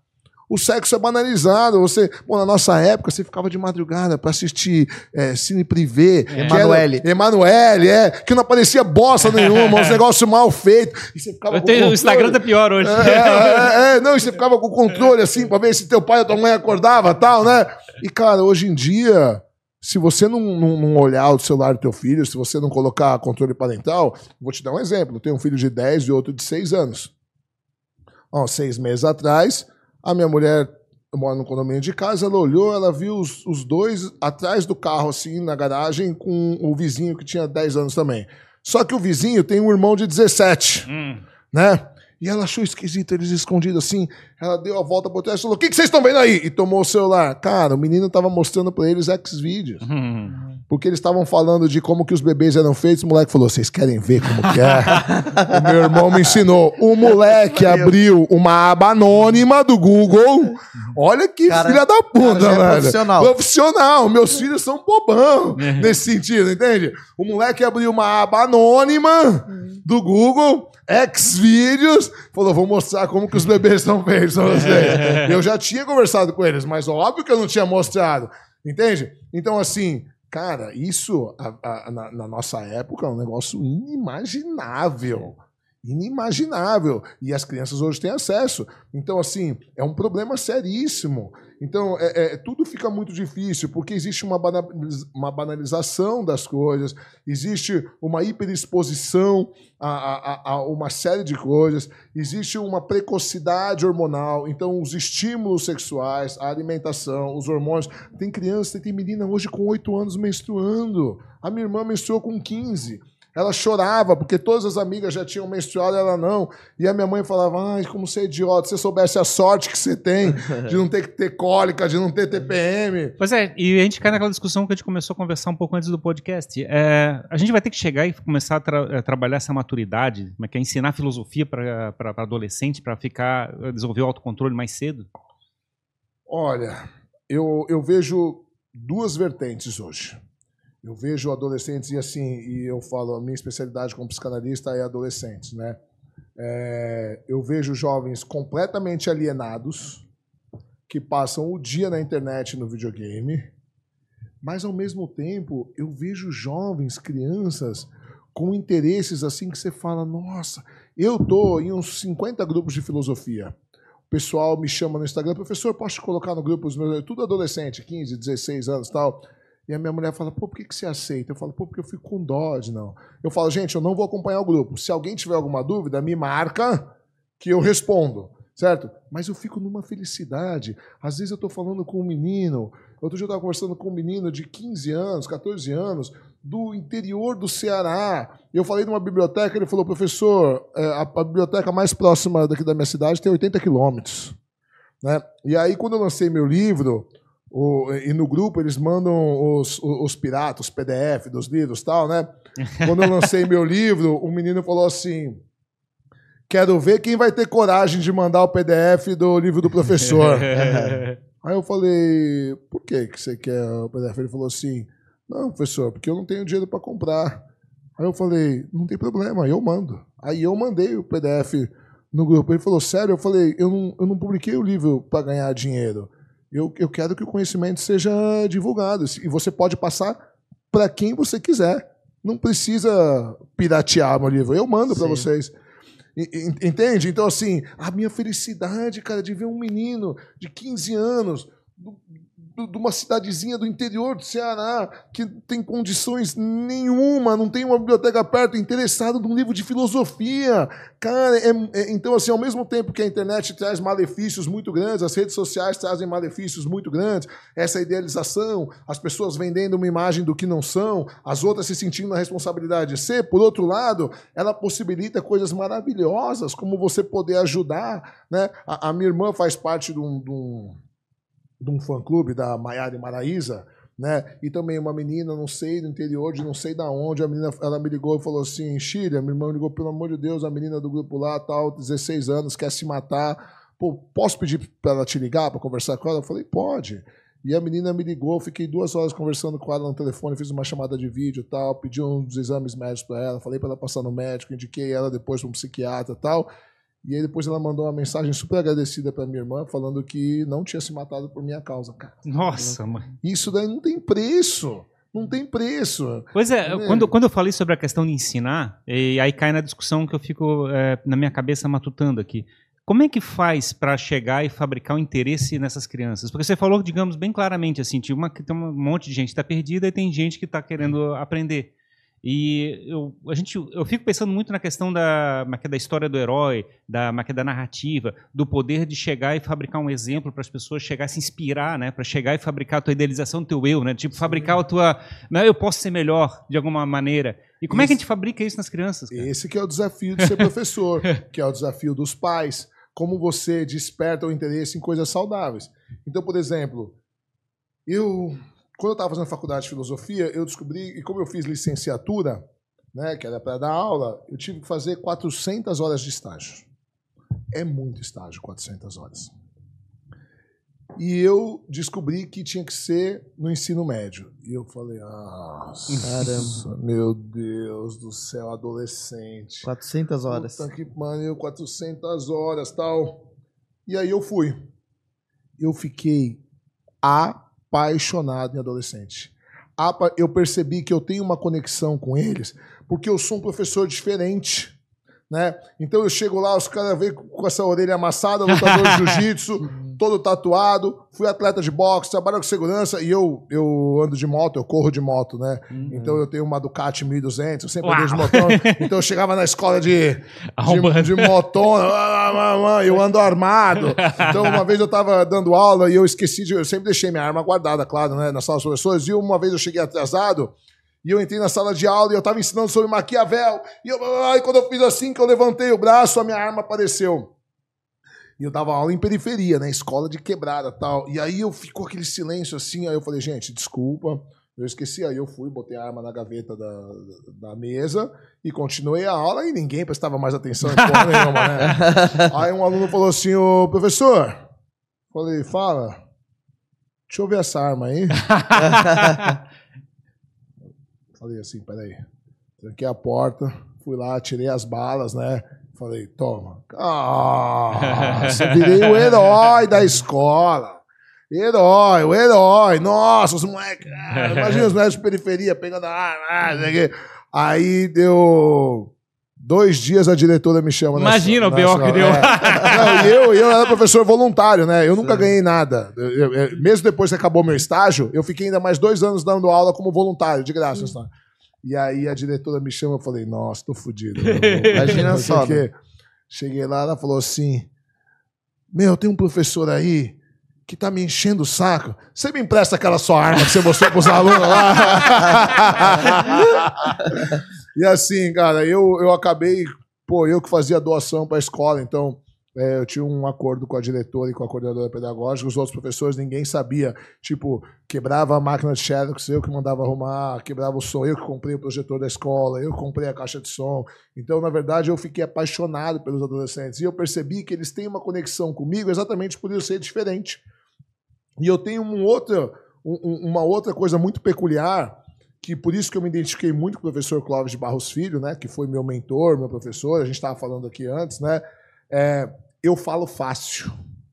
O meu livro virou best-seller em três meses, porque todo mundo fala assim, cara, é uma leitura muito fácil, é divertido. Vamos falar do livro aqui, de- então. de ler. Então, assim, O Deus da o- filosofia. os Deus existe. professores dificultam, às vezes, principalmente professores de filosofia. Quanto mais acadêmico o cara é, qualquer profissão, quanto mais o cara é mestrado, doutorado, mais o cara acha bonito falar difícil. Mas não tem esse lado que eu tô falando da questão de fabricar uma narrativa heróica pra você chegar e Então, engajar mas o se você falar difícil, fica chato, você Pois afasta é, o mas- jovem. Mas assim, é, digamos, pra ver um filme, por exemplo, de Guerra nas Estrelas, o pessoal fica apaixonado, o pessoal se identifica com aquilo, Claro. veste a roupa de, é é, de Exato. Jedi ou coisa Mas, parecida. por exemplo, se você pegar uma aula de filosofia e usar o, o. Em vez de você pegar o filósofo do século XIV, que tem um jeito super difícil de falar, e ficar divagando sobre a sociedade, isso aqui, que o aluno da periferia tá cagando, Imagina. você pegar e falar assim: cara, vocês assistiram Matrix? Puta, Matrix é legal pra caramba. Então, vocês sabiam que Matrix é baseado na filosofia de um cara chamado Bauman? E não sei o quê. blá, blá, blá. É, Bauman, não, desculpa. Berkeley. É, é baseado na filosofia de um, de um filósofo chamado Berkeley. Berkeley diz que. E aí você lembra aquela era que o Neil fala isso e, e você tá na Matrix? Cara, você pode tornar a aula interessante, trazendo ela pro dia a dia. Sócrates, que foi o professor de Platão, ele, era, ele ficou famoso e ele era querido pelos jovens porque ele trazia filosofia pro dia a dia. Ele foi o primeiro a tirar a filosofia daquelas divagações que não interessa pra porra nenhuma, pra meia dúzia de intelectual. Eu gosto, gosto, mas assim, é pra eu conversar com outros professores de filosofia. Mas é um outro elemento, né? É, Digamos, ele tem esse- aquela questão da dialética, né? De chegar e fazer, mas quer sempre perguntas pra poder fazer a Sim, pessoa mas, pensar. Mas ele trazia pro dia a dia. Exato. Exato, então isso que era interessante. Ele era um professor interessante, porque ele não respondia nada, ele quebrava os argumentos dos inteligentinhos só fazendo perguntas, e ele mostrava para os jovens que a filosofia podia ser aplicada na vida cotidiana. Então, o, o que dificulta hoje também é que os professores de filosofia são chatos pra caralho. Pois é, mas é, a gente fabricou essa visão da re- Revolução Industrial, que é nosso cérebro, por exemplo, chão cheio de gaveta, que é basta pegar os, como é que é, os livros, enfiar nas gavetas que o cara aprendeu determinada coisa. Pode até aprender, mas ele não viveu aquilo, né? Ele não chegou e passou para a vida dele. É, a educação, o modelo que a gente tem de educação hoje, ele foi criado na Revolução Industrial para fabricar funcionários, empregados de fábrica. Sim. Então, assim, a gente não ensina. Pouco questionamento. a- não, zero questionamento. Cala a boca e obedece. Ó, vou dar um exemplo para vocês. O que, que é o exemplo, né? O meu filho de 10 anos, ele estava estudando violão na escola. E aí ele falou assim, pai, quero uma guitarra. Aí eu falei, filho, já passou seu aniversário, faz assim, continue estudando violão até o final do ano. Se chegar no Natal você ainda quiser uma guitarra, papai te dá de Natal. Ele falou, não, pai, eu quero agora. Eu falei, agora eu não vou te dar. Simples assim. Sim. Ele falou assim: posso comprar com meu dinheiro? Falei, se você tiver dinheiro, então beleza. Eu dou 50 reais por mês de mesada para eles. 50 reais por mês. Ele gasta 20 e guarda 30. Os dois. Cada um, o, o- de 6 anos gasta um pouco mais. Guarda 15, 20, ele tá guardando, ele guarda as células que ele quer comprar uma Ferrari. é, e ele guarda. O, o mais velho, ele, ele guarda 30 reais. Dos 20, ele gasta, dos 50, ele gasta 20 e guarda 30. E há um tempo atrás ele andou comprando uns brinquedos que ele queria a cada tal, então ele foi ver, ele tinha 300 reais. Aí ele pegou o Mercado Livre, entrou no celular dele, pesquisou, pesquisou, achou uma, uma, uma, guitarra com boas avaliações, porque minha mulher ensinou a procurar as avaliações também, senão não só pelo preço. Sim. E aí ele achou uma por 620 reais, uma guitarra para iniciantes, com excelentes avaliações. Ele falou, pai, achei uma guitarra, 620 reais. Eu falei, tá bom, filho, e aí, você vai fazer o quê? Ele falou, vou pensar. Eu não falei nada, ninguém falou nada. Ele foi nos vizinhos, que eu moro num condomínio de casas, começou a tocar nos vizinhos e falou assim: posso andar com o seu cachorro? 10 minutos, 5 reais, meia hora, 10 reais. E ele fechou com duas ou três casas e ele começou a andar com o cachorro. Chegou o final de semana, 8 horas da manhã, tocou o despertador. Eu falei, filho, você botou o despertador? Porque durante a semana vai para a escola ele não põe despertador, eu tenho que acordar. 8 horas da manhã no sábado, ele falou, não, pai, eu preciso andar com o cachorro, não sei o que tal. E aí ele foi andar com o cachorro. E aí ele foi fazendo dinheiro. E aí ele tem uma coleção de conchas e pedras que desde que ele nasceu ele sempre adorou. Então tudo quanto é praia que a gente vai, meus pais moram em Santos, então assim, ele sempre fez. Ele fez uma barraquinha no condomínio. E eu pensei assim, cara, quem que vai comprar pedra, concha? E ele colocou preço lá, 50 centavos, um real, dois e cinquenta, cinco reais, e aí tem a última fileira 10 mais. Porque essa é 10, essa daqui é 25 e essa é 35. Ele fez mais 120 reais num final de semana. Ele juntou 620 reais em dinheiro, chegou na minha mãe e falou: compra minha guitarra. Uhum, uhum. Aí ele falou assim: agora eu vou ter que esperar a próxima mesada porque eu preciso comprar uma capa, é 40 reais. Aí eu falei: papai te dá a capa de presente. Aí comprei. Beleza. O exemplo: um, meu filho mais velho, 10 anos. E ele fala assim: pai, aqui é empreendedor, pai. Aqui eu, falei, eu nunca falei nada para ele. Beleza. Semana passada, é, eu pago, eles ficam integral na escola, então eu pago o lanche, eu pago o almoço, eu não fico dando dinheiro para eles comerem na cantina doce, eu não dou. Muito esporádico. E mesmo do dinheiro deles, a gente deixa levar só de sexta-feira, se eles quiserem do dinheiro deles. Mas como eles são mão de vaca, do dinheiro deles, eles não, não querem levar. Não gastam. Mas outro dia eu estava no carro e eu tinha. É, eu estava sem, sem parar, tinha ido pro interior, ficou um troco do pedágio, ficou oito reais em nota de dois. Aí o meu filho falou assim: Pô, pai, dá pra gente isso daqui? Eu falei: então tá bom, dei quatro reais para cada um. Quatro reais. Quando foi à noite, fui buscar ele, seis horas da tarde, na escola. O de seis anos entrou no carro e falou assim: pai, eu gastei 7,50 na cantina. Olhei para ele e falei assim: como que você gastou 7,50 se eu te dei só 4 reais? Porque eu já ia ficar bravo pensando que ele tinha feito dívida, uhum, né? Sim. Que ele tinha feito conta tal. Eu, porque eu, eu, eu falei para eles que eu não, não, não gosto de dívida. Ele falou: não, pai, é o seguinte. Eu tinha 4 reais, né? O pacote de bala é 2,50. Eu comprei o pacote de bala, vem 6. Aí eu vendi cada bala um real para os meus amiguinhos. Mais um em 50 que eu já tinha, 7,50. Aí eu fui e comprei o que eu queria. Cara, seis anos de idade. Sim. Então, assim, o exemplo fala. Então, o, o nosso modelo de, de escola não é um modelo para criar empreendedores, para criar empresário, é para criar empregado. Sim. Tanto que a gente ouvia dos nossos pais né? Você tem que estudar para ter um bom emprego. Fazer concurso. Fazer concurso. É. Não, o meu sogro eu ficava indignado, porque eu fui fazer faculdade tarde, depois dos 30 anos eu fui fazer faculdade, já era casado. Só que eu era empresário, eu já tinha quase 100 funcionários. Eu já ganhava, eu sozinho, mais que a família da minha mulher inteira, né? Que meu sogro, minha sogra, meu cunhado junto. E ele falava assim: oh, absurdo, você tem que estudar para você arrumar um emprego. Eu falava: emprego? eu sou empresário, eu tenho coisa. Não, você tem que arrumar um emprego tal, você tem que estudar, você tem que ter uma faculdade e tal. E aí eu falei, quando eu decidi voltar a estudar, é, eu falei, eu sempre li muito, estudei muito, mas eu estava sentindo falta de uma graduação. Aí eu entrei na faculdade, eu fui falar para ele, eu falei, seu Edson, eu entrei na faculdade, fiz o vestibular, entrei. E ele, eu vou te dar um presente, porque ele sempre me tratou que nem filho, assim, ele é chato pra caramba, mas ele é bonzinho, tem um coração bom, assim, sabe? E ele falava, o que que você entrou? É, é, é, você, você, entrou, porque eu, até cogitei GV, administração, economia, direito. Eu falei, filosofia.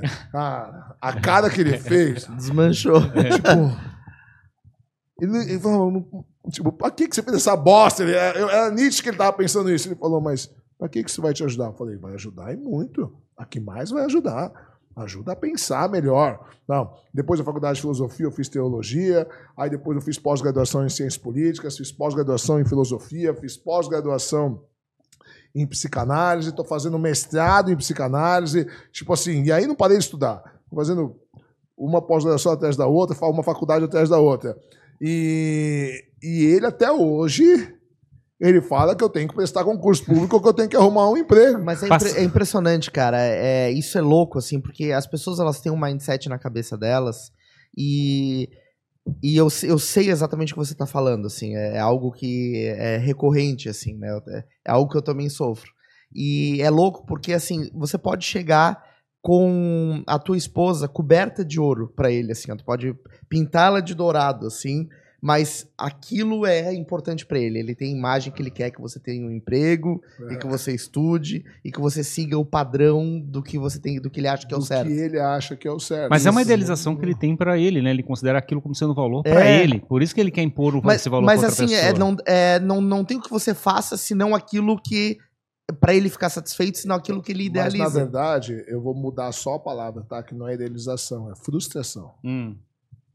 A frustração porque ele não conseguiu? Porque ele não fez, ah. entende?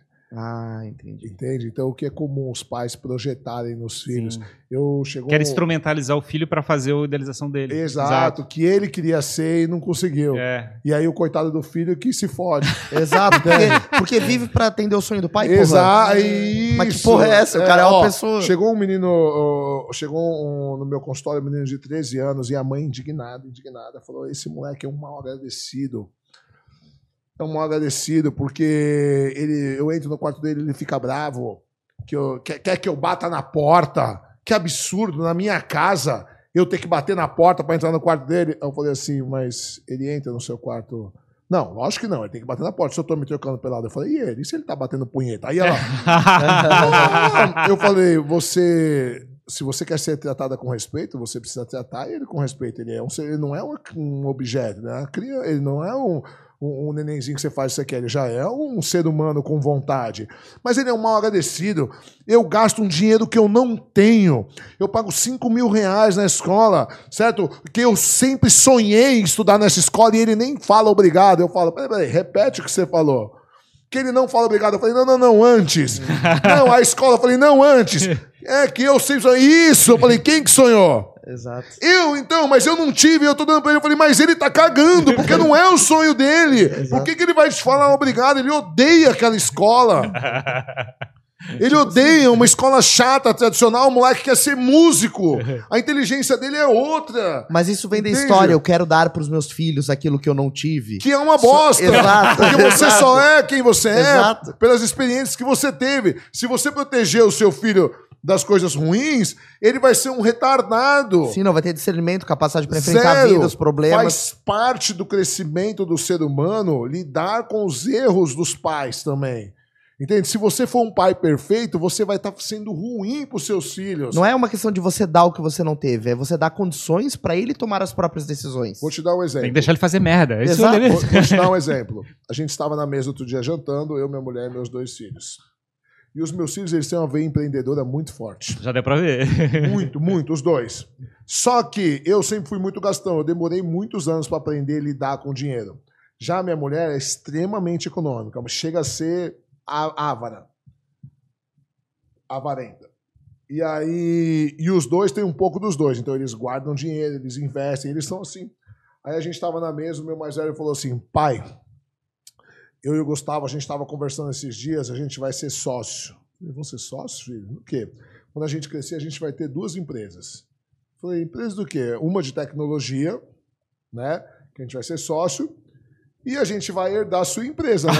A gente vai da sua empresa. Eu falei, oh, oh, oh, oh. Falei, não cresce o olho nas minhas coisas, não. já tá, já tá me matando? Mulher, minha mulher o cara quer comprar Ferrari, ele já quer encurtar o caminho, né, a pô? Minha mulher começou a rir e falou assim: vocês têm que se preocupar, não em ficar com as coisas do seu pai, em criar a empresa de vocês. Porque eu e minha mulher, a gente tem um combinado já. É, eu, com 55 anos, eu vou vender minha empresa. Eu estou trabalhando. Eu fiz um valuation da minha empresa uns meses atrás. Hoje ela foi avaliada em 7 milhões. Eu, com 55 anos, eu quero vender ela por 20.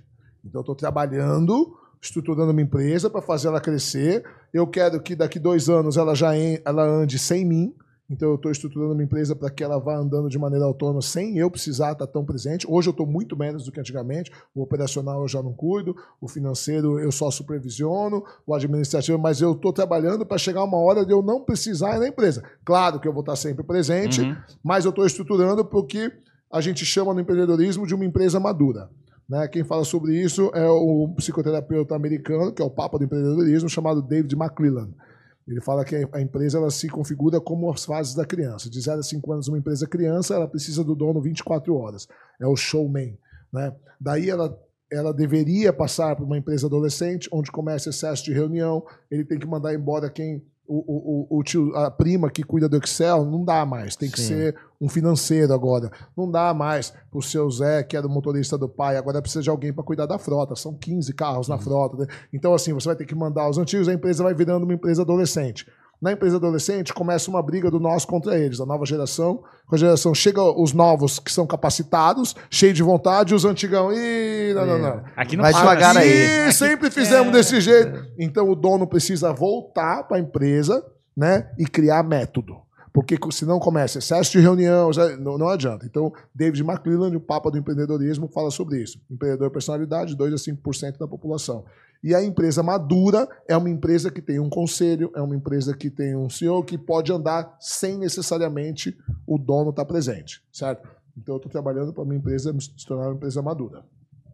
Eu tenho alguns investimentos, eu tenho alguns apartamentos tal, que eu comprei, e eu tenho uns estúdiozinhos, sabe, pequenininho. E um dia eu conversando com a minha mulher, ela falou assim: pô, a gente podia deixar um para cada um, né? Para quando eles forem mais velhos tal. Aí eu falei para ela: pô, estúdiozinho, a gente pode comprar um apartamento melhor para cada um. Ela falou: não, não, ninguém deu porra nenhuma pra gente, a gente não tinha dinheiro pra nada. Não, já é mais do que suficiente, é só um incentivo pra começar a vida.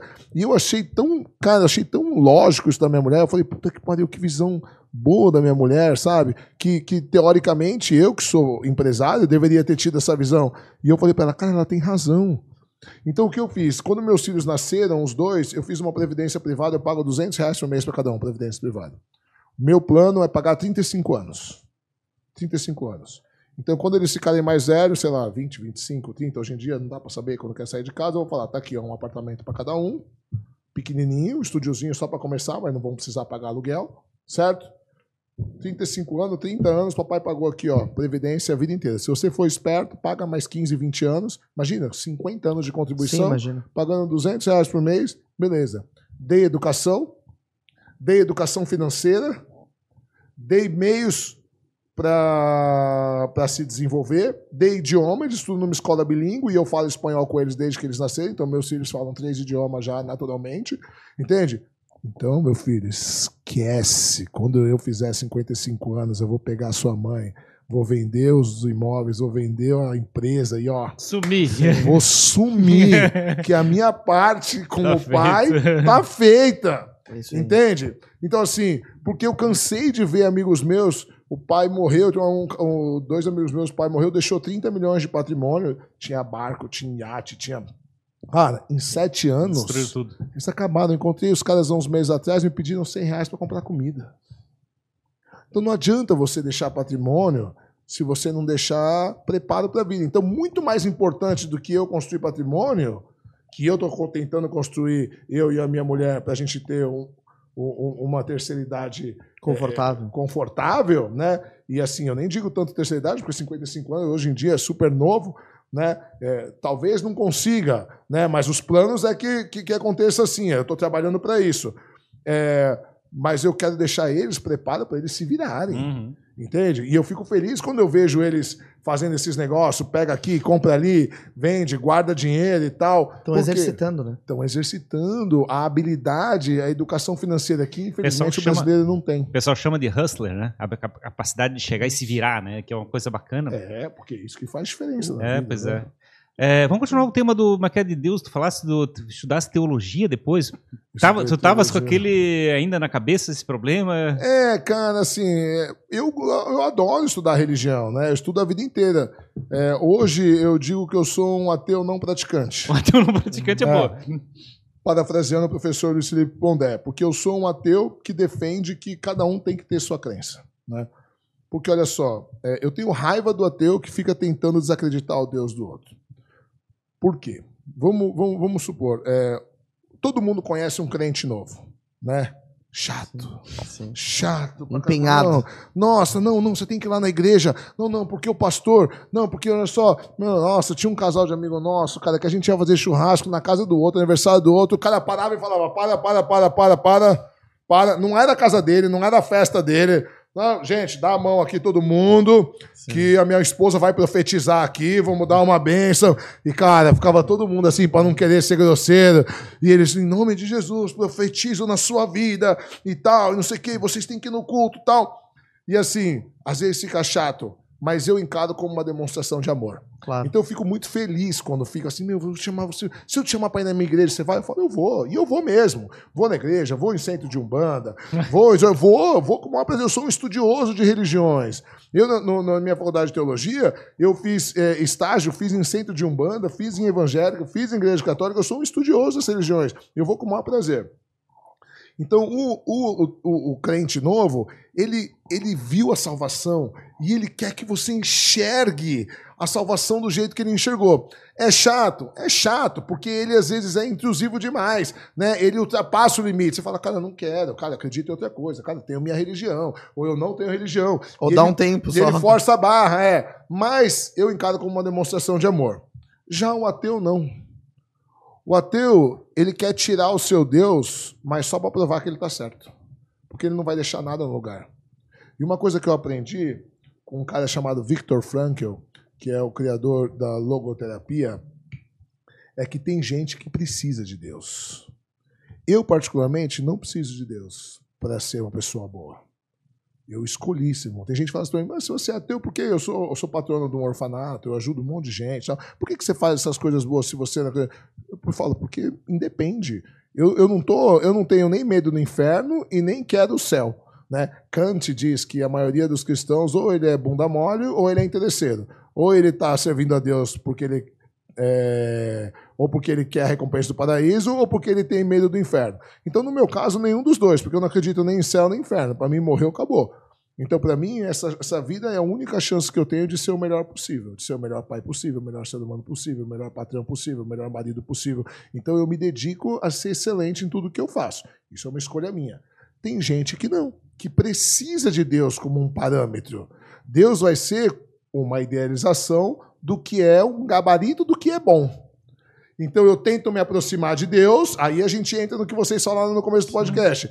Esse é um gabarito, né? Isso é ser É uma bom. referência. É uma referência, como horizonte. Você vai andar a vida inteira, você nunca vai chegar no horizonte, sempre vai ter mais horizonte. Ou vai ele- cair da terra, né? mas Porque ele, é, é, plano. que a Terra é plana, né? mas ela serve como, como referência.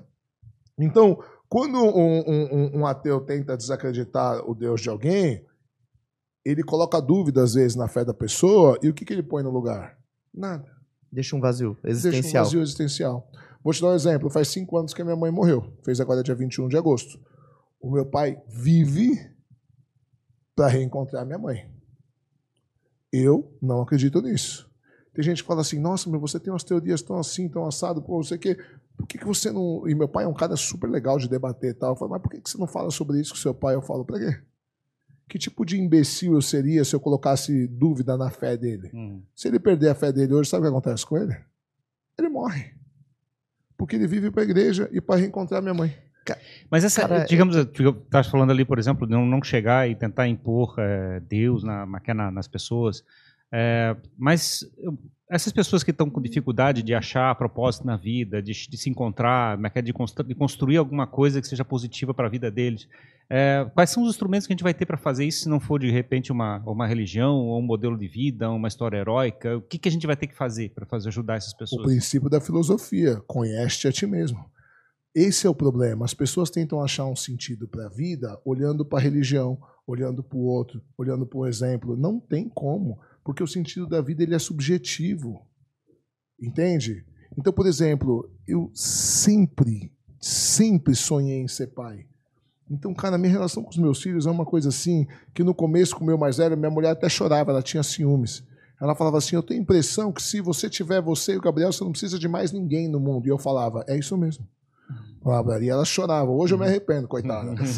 Quando o Gustavo nasceu, meu segundo filho, foi bom, porque é, é, a minha relação com o Gabriel, de, das duas partes, era assim, um negócio meio até doentio.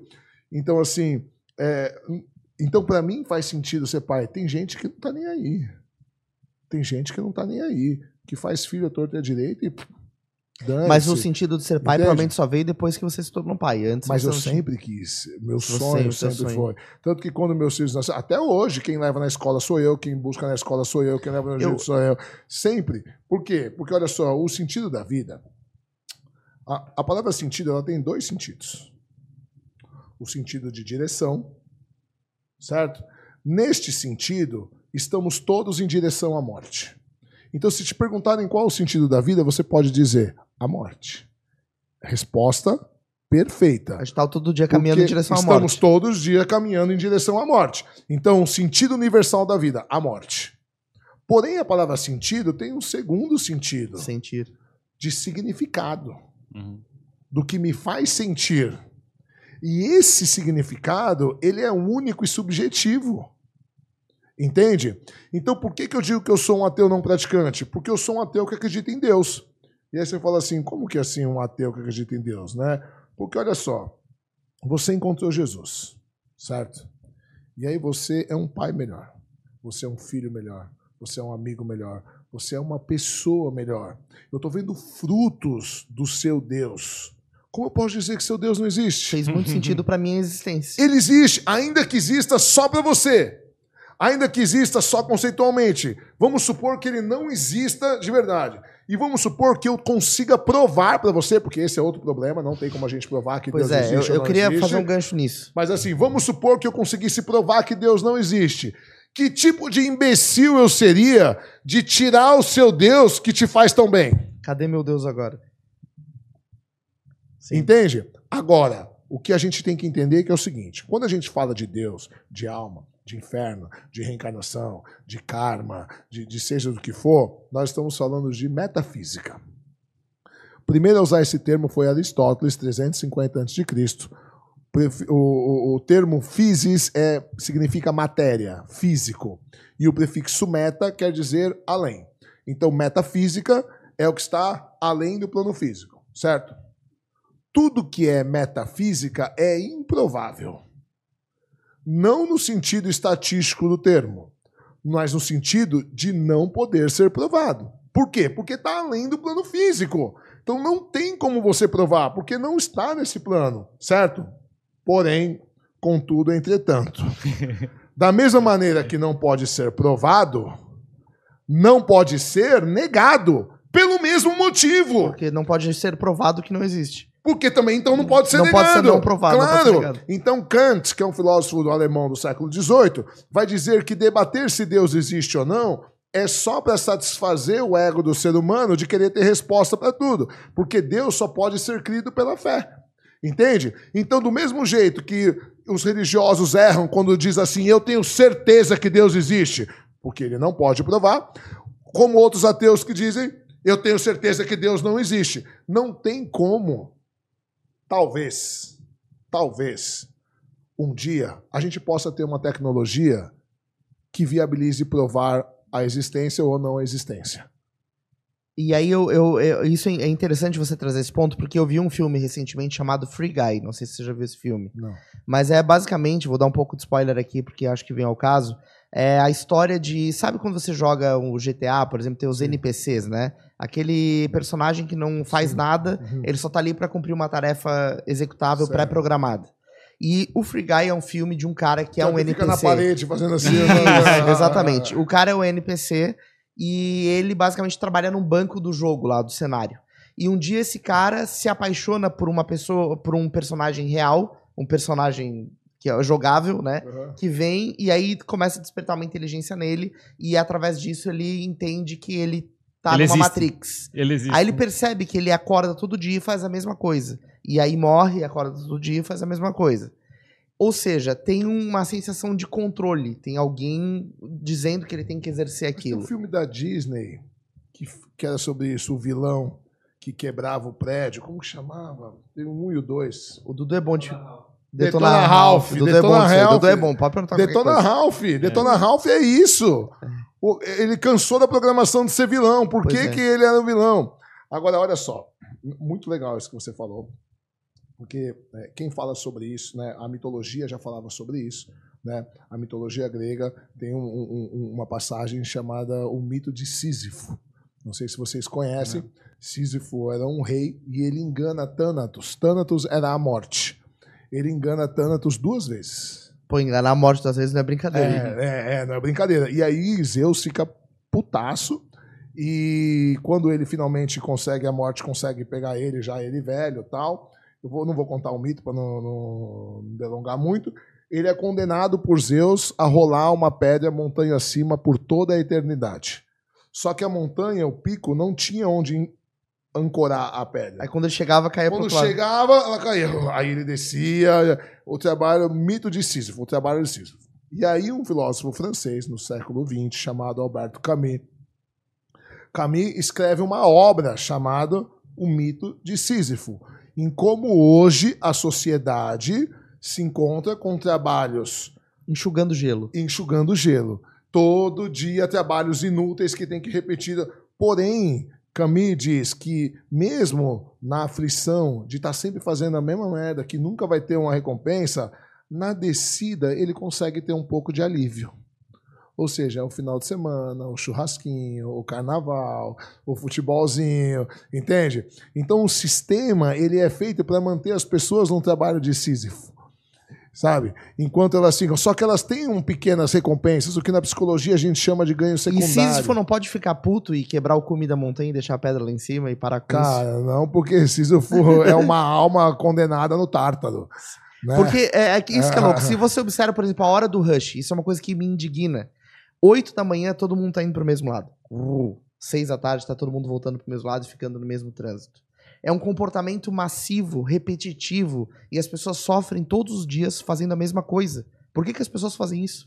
Porque as pessoas são condicionadas a isso.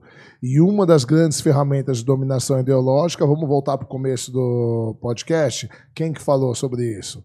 Marx. A religião é o ópio do povo. Sabe por quê?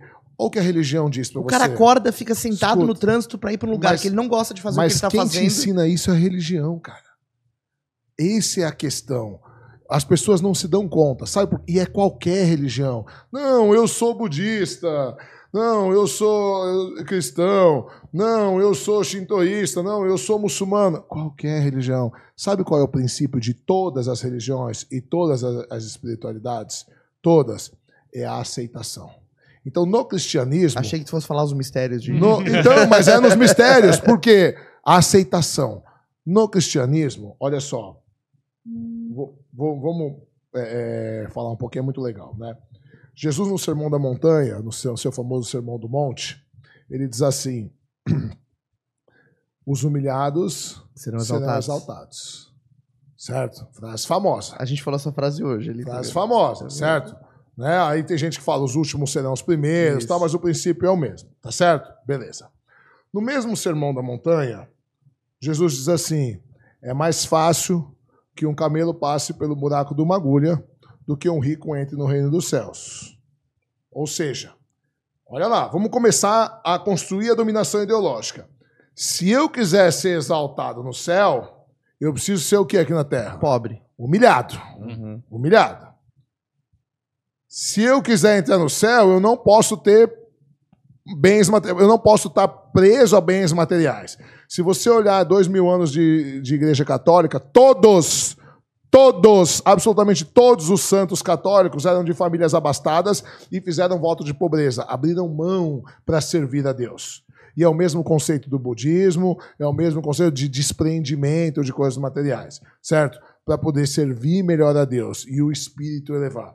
E aí a sua recompensa vai ser quando? Quando você morrer, certo? E aí, olha só, Jesus termina o Sermão do Monte, então beleza, então ele fala, é, os, os humilhados serão exaltados, é mais fácil um camelo passar pelo buraco de uma agulha do que um rico entrar no reino dos céus. Na sua última refeição, na Santa Ceia, quando Judas sai, eles vão para um lugar que a Bíblia chama de Jardim Getsemane. E quando eles estão no Jardim Getsemane, Judas volta com os soldados romanos. E para identificar Jesus, o que, que ele faz? Ele dá um beijo, lembra? Ele dá um beijo em Jesus. Pedro, o apóstolo Pedro, diz o, o evangelho, quando percebe o que vai acontecer, saca da espada e decepa a orelha de um soldado. Ele não queria decepar a orelha. Quer arrancar o pescoço. Ele queria dar no meio da cabeça do cara. Só que ele errou, decepou a orelha. Jesus, op, para. Jesus se mete, pega a orelha no chão, diz o evangelho, milagrosamente cola, vira para Pedro e não fala assim, pô, Pedro, obrigado que você tá me defendendo, hein, meu pô do caralho, irmãozão. Não, Parceiro.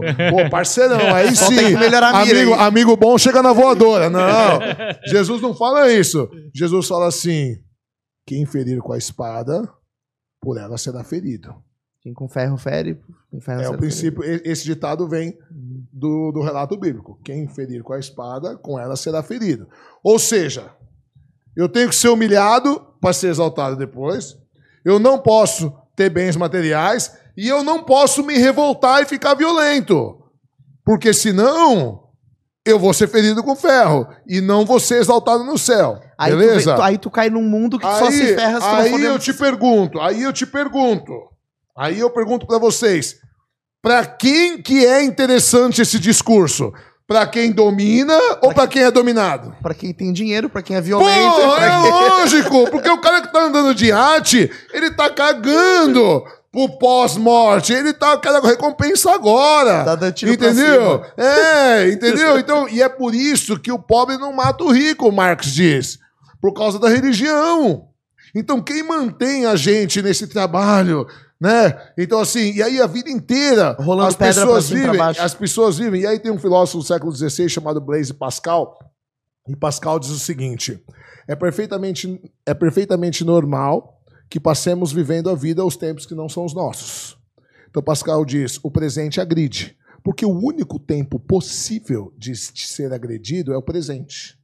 O presente dói. Ah, mas é que antigamente, mas dói agora. A ansiedade é a antecipação de algo que você acha que vai acontecer agora. Então, o único tempo possível de você sentir dor é o presente. Então, Pascal diz assim: é perfeitamente normal que passemos a vida vivendo os tempos que não são os nossos. Ou seja, quando a gente é jovem e tem muita vida, a gente passa a vida projetando. Não, porque quando eu me formar, quando eu tiver 30 anos, quando eu me casar, quando eu for promovido, quando eu tiver filho, quando eu comprar um carro, quando eu não sei o quê, quando eu for para Europa, você passa a vida vivendo, né, projetando o tempo. A Aí a gente vai ficando mais velho e vai tendo menos futuro e mais passado, aí a gente começa a falar, nossa, porque na minha época que era bom. Aquele Puta, tempo. eu era feliz e não sabia, né? Ou seja, Pascal diz, cara, você tem medo do presente, então você passa a vida inteira vivendo ou o futuro projetado ou um passado imaginado, que não é nada daquilo que você viveu. Era, era melhor bosta nenhuma. É Exato. melhor agora porque você não Mas- sente mais Mas a imagina dor. o cara no final da vida, ele tá Entende? com o prazo dele na Terra Calma que eu vou acabando. chegar lá. Aí ele olha pra trás e ele tem que se conformar. Mas eu vou chegar lá, mas não é isso, porque você continua sendo enganado. Porque vem um cara de preto com um livro na mão, chega do seu lado e fala: irmão, fica tranquilo, porque o melhor ainda está por vir. Entendeu? Você tá fudido na cama e o melhor está por vir. Entende? Então você se conforma, porque você se fudeu a vida inteira e agora você vai ser. E aí entra a aposta de Pascal. Né? O Pascal ele fala assim: se, se você chegou à conclusão, logicamente, de que Deus não existe, logicamente é melhor você acreditar em Deus. Famosa aposta de Pascal. Porque ele fala assim: olha só, dado que uma das possibilidades é a vida eterna, dado que uma das possibilidades é a vida eterna, aposta em acreditar em Deus. Por quê? Porque se você for ateu e você tiver certo, você ganhou aqui 70, 80 anos, você fez o que você quis, não teve que seguir o que a Bíblia fala, não teve que ir na igreja, beleza? Você ganhou. Acabou, morreu, acabou, você ganhou 70, 80 anos. Mas se você tiver errado, A vida é eterna, meu amigo. você vai passar a eternidade no inferno, se fudendo. Não é um milhão de anos. Não é assim, vivi aqui 80 anos mal, vou passar 80 anos no inferno, 800 anos no inferno, 8 milhões de anos no inferno, 800 trilhões de anos. É Não, eternamente. é a eternidade, que é outra manipulação ideológica que Marx aponta. Cara, é muito desproporcional. Pô, o cara, beleza, o cara fez merda pra caralho aqui 70, 80 anos. Ele vai passar a eternidade sofrendo. É a mesma coisa que você falar pro seu, pro, pro seu filho de 3 anos, não pega isso daí. Ele pega e quebra. Aí você pega o machado e corta a mão dele. você fala, porra.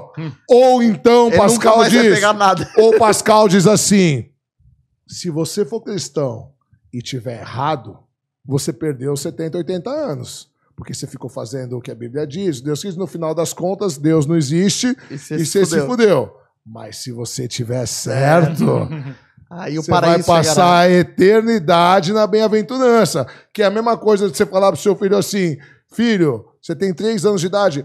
Olha, guarda o seu brinquedo ali. Aí ele guardou o brinquedo e você fala, filho, eu tomo uma Ferrari pra você. Uhum. Cara, tipo, é muito desproporcional tanto a punição quanto o, mas, o mas presente. A, mas a melhor forma de manipular as pessoas é prometer um futuro, né? Porque você manipula o tempo. As coisas vão ficar melhores. Então, Mas mas você- já não é mais. Já não é mais. Já não é mais. Por que, que o cristianismo perdeu muita força, principalmente a Igreja Católica? Porque a gente vive num tempo hoje que a filosofia chama de pós-modernidade. E na pós-modernidade, a, a gente quer tudo para ontem. Sim, Não quero mais esperar para morrer, para me dar bem. Quero me dar bem agora. sim. E aí nasce no Brasil, no Brasil, há 120 anos atrás, um movimento chamado Teologia da Prosperidade. Por isso que as evangélicas brasileiras são as maiores do mundo, porque nasce aqui, oriundos do protestantismo. Nos países protestantes, como os Estados Unidos e Canadá, é visto, enquanto nos países de, de colonização católica, você ganhar dinheiro é pecado, é pecado. Não vai entrar no. Você não vai entrar no reino dos céus. Nos países protestantes, de colonização protestante, eles incentivam o empreendedorismo, eles incentivam. Então, é, é uma prova de que Deus está te abençoando. E aí, o brasileiro, muito esperto, cria uma coisa chamada, um movimento chamado Teologia da Prosperidade, que é, irmão, dá tudo que você tem, que Deus vai te recompensar agora Dá o em sangue. dobro. Então você pode dar mil reais. Se você der mil reais, você só tem mil reais para pagar a conta de luz, para pagar o seu aluguel e para pagar a comida. Irmã, acredita. Dá- Porque Deus vai dar em triplo. Porque Deus diz em Malaquias: Testai-me, por favor, senão abrirei as comportas do céu e te derramarei bênçãos até você não poder mais, de Jeová. Entende? Toma E aqui aí- mil reais. Pronto! Toma. Tá aí, entende? E aí nasce a teologia da prosperidade. Por quê? Porque hoje, na pós-modernidade, o povo não quer esperar morrer para se dar bem. Ele quer andar de camada agora. Entendeu? Ele quer que a empresa dele. Aí vai o irmão da testemunho, né? Vou chamar aqui o irmão, olha só. E o cara chega lá e fala assim: olha, eu tinha uma empresa, a minha empresa estava para quebrar. Eu, eu traía a minha esposa, eu tinha amante, eu não falava, meus filhos não falavam mais comigo, eu bebia, eu usava droga, a minha empresa estava no vermelho, certo? E, e- e eu estava com a vida, eu estava deprimido, estava dando tudo errado na minha vida. E um dia a minha mulher me chamou para vir no culto e Jesus tocou meu coração. E acontece, a mulher chama, o cara resolveu ir, e aí um pastor lá tocou o coração. E o cara falou: E hoje eu não bebo mais, eu não uso droga, eu acabei de comprar um apartamento novo, um carro zero para minha esposa, eu e minha esposa estamos bem, os meus filhos voltaram a falar comigo. E aí eu te pergunto: foi Jesus que salvou a vida dele? Ou a empresa dele melhorou porque ele parou de ter amante, porque ele parou de beber, porque ele parou de fazer merda e e ia do trabalho para casa, da casa para o trabalho? Entende? É o Pois é, comportamento. construiu, construiu valores, né, no caso. É, mas aí a igreja te dá isso, ela te dá amparo social, e aí o cara volta a ficar melhor com a mulher, Claro. aí ele volta a transar, porque não estava transando, aí porque o cara já não bebe mais, não sai, aí a igreja dá acolhimento social, por quê? Uma coisa que a igreja católica perdeu, que até o século XIX ela tinha, e hoje as evangélicas dão muito. Como você não pode se misturar com o mundo, você não pode beber bebida alcoólica, você não pode se misturar com outras pessoas, eles dão o amparo social. Então eles fazem Eu fico, reuniões eu fico pensando irmãos. desse lado, por exemplo, porque, digamos, a gente estudar bastante, estudar filosofia, olhar vários eh, pontos de vista diferentes sobre o que é importante construir valores, construir como é que é um propósito de vida, achar um, um significado do que está fazendo, é, é uma coisa.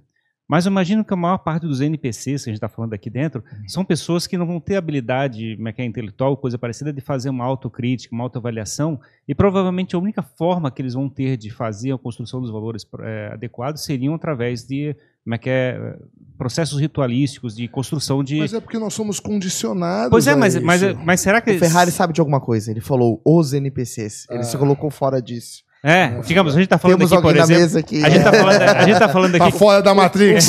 Um tá fora da Matrix. É. Ferrari revele-se. Mas é, se a gente chegou e achou uma Ele é um razão. reptiliano. aqui. Pegamos o reptiliano.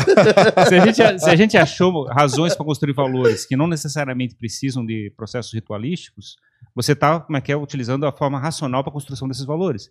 Eu imagino que a maior parte das pessoas não vão conseguir racionalmente justificar os seus, seus, seus valores. Mas e é talvez porque a maior parte das pessoas, elas são condicionadas a não pensarem, a não, construírem. Mas será E que olha só, vou falar mas, uma mas será, que é mas, será que, mas, mas será que a, não instru, ah, que a sociedade como um todo não construiu o conceito de, que é da, da religião, da, é de- de- até de Deus, de certa forma, como um instrumento de de fabricar... o- manipulação ideológica. Sim, exatamente, É exatamente o mas eu pra- falando desde o começo do podcast. mas, mas será que o propósito também não era construir é, é valores positivos? Não necessariamente só instrumentalização para chegar e utilizar o uso como uso de poder?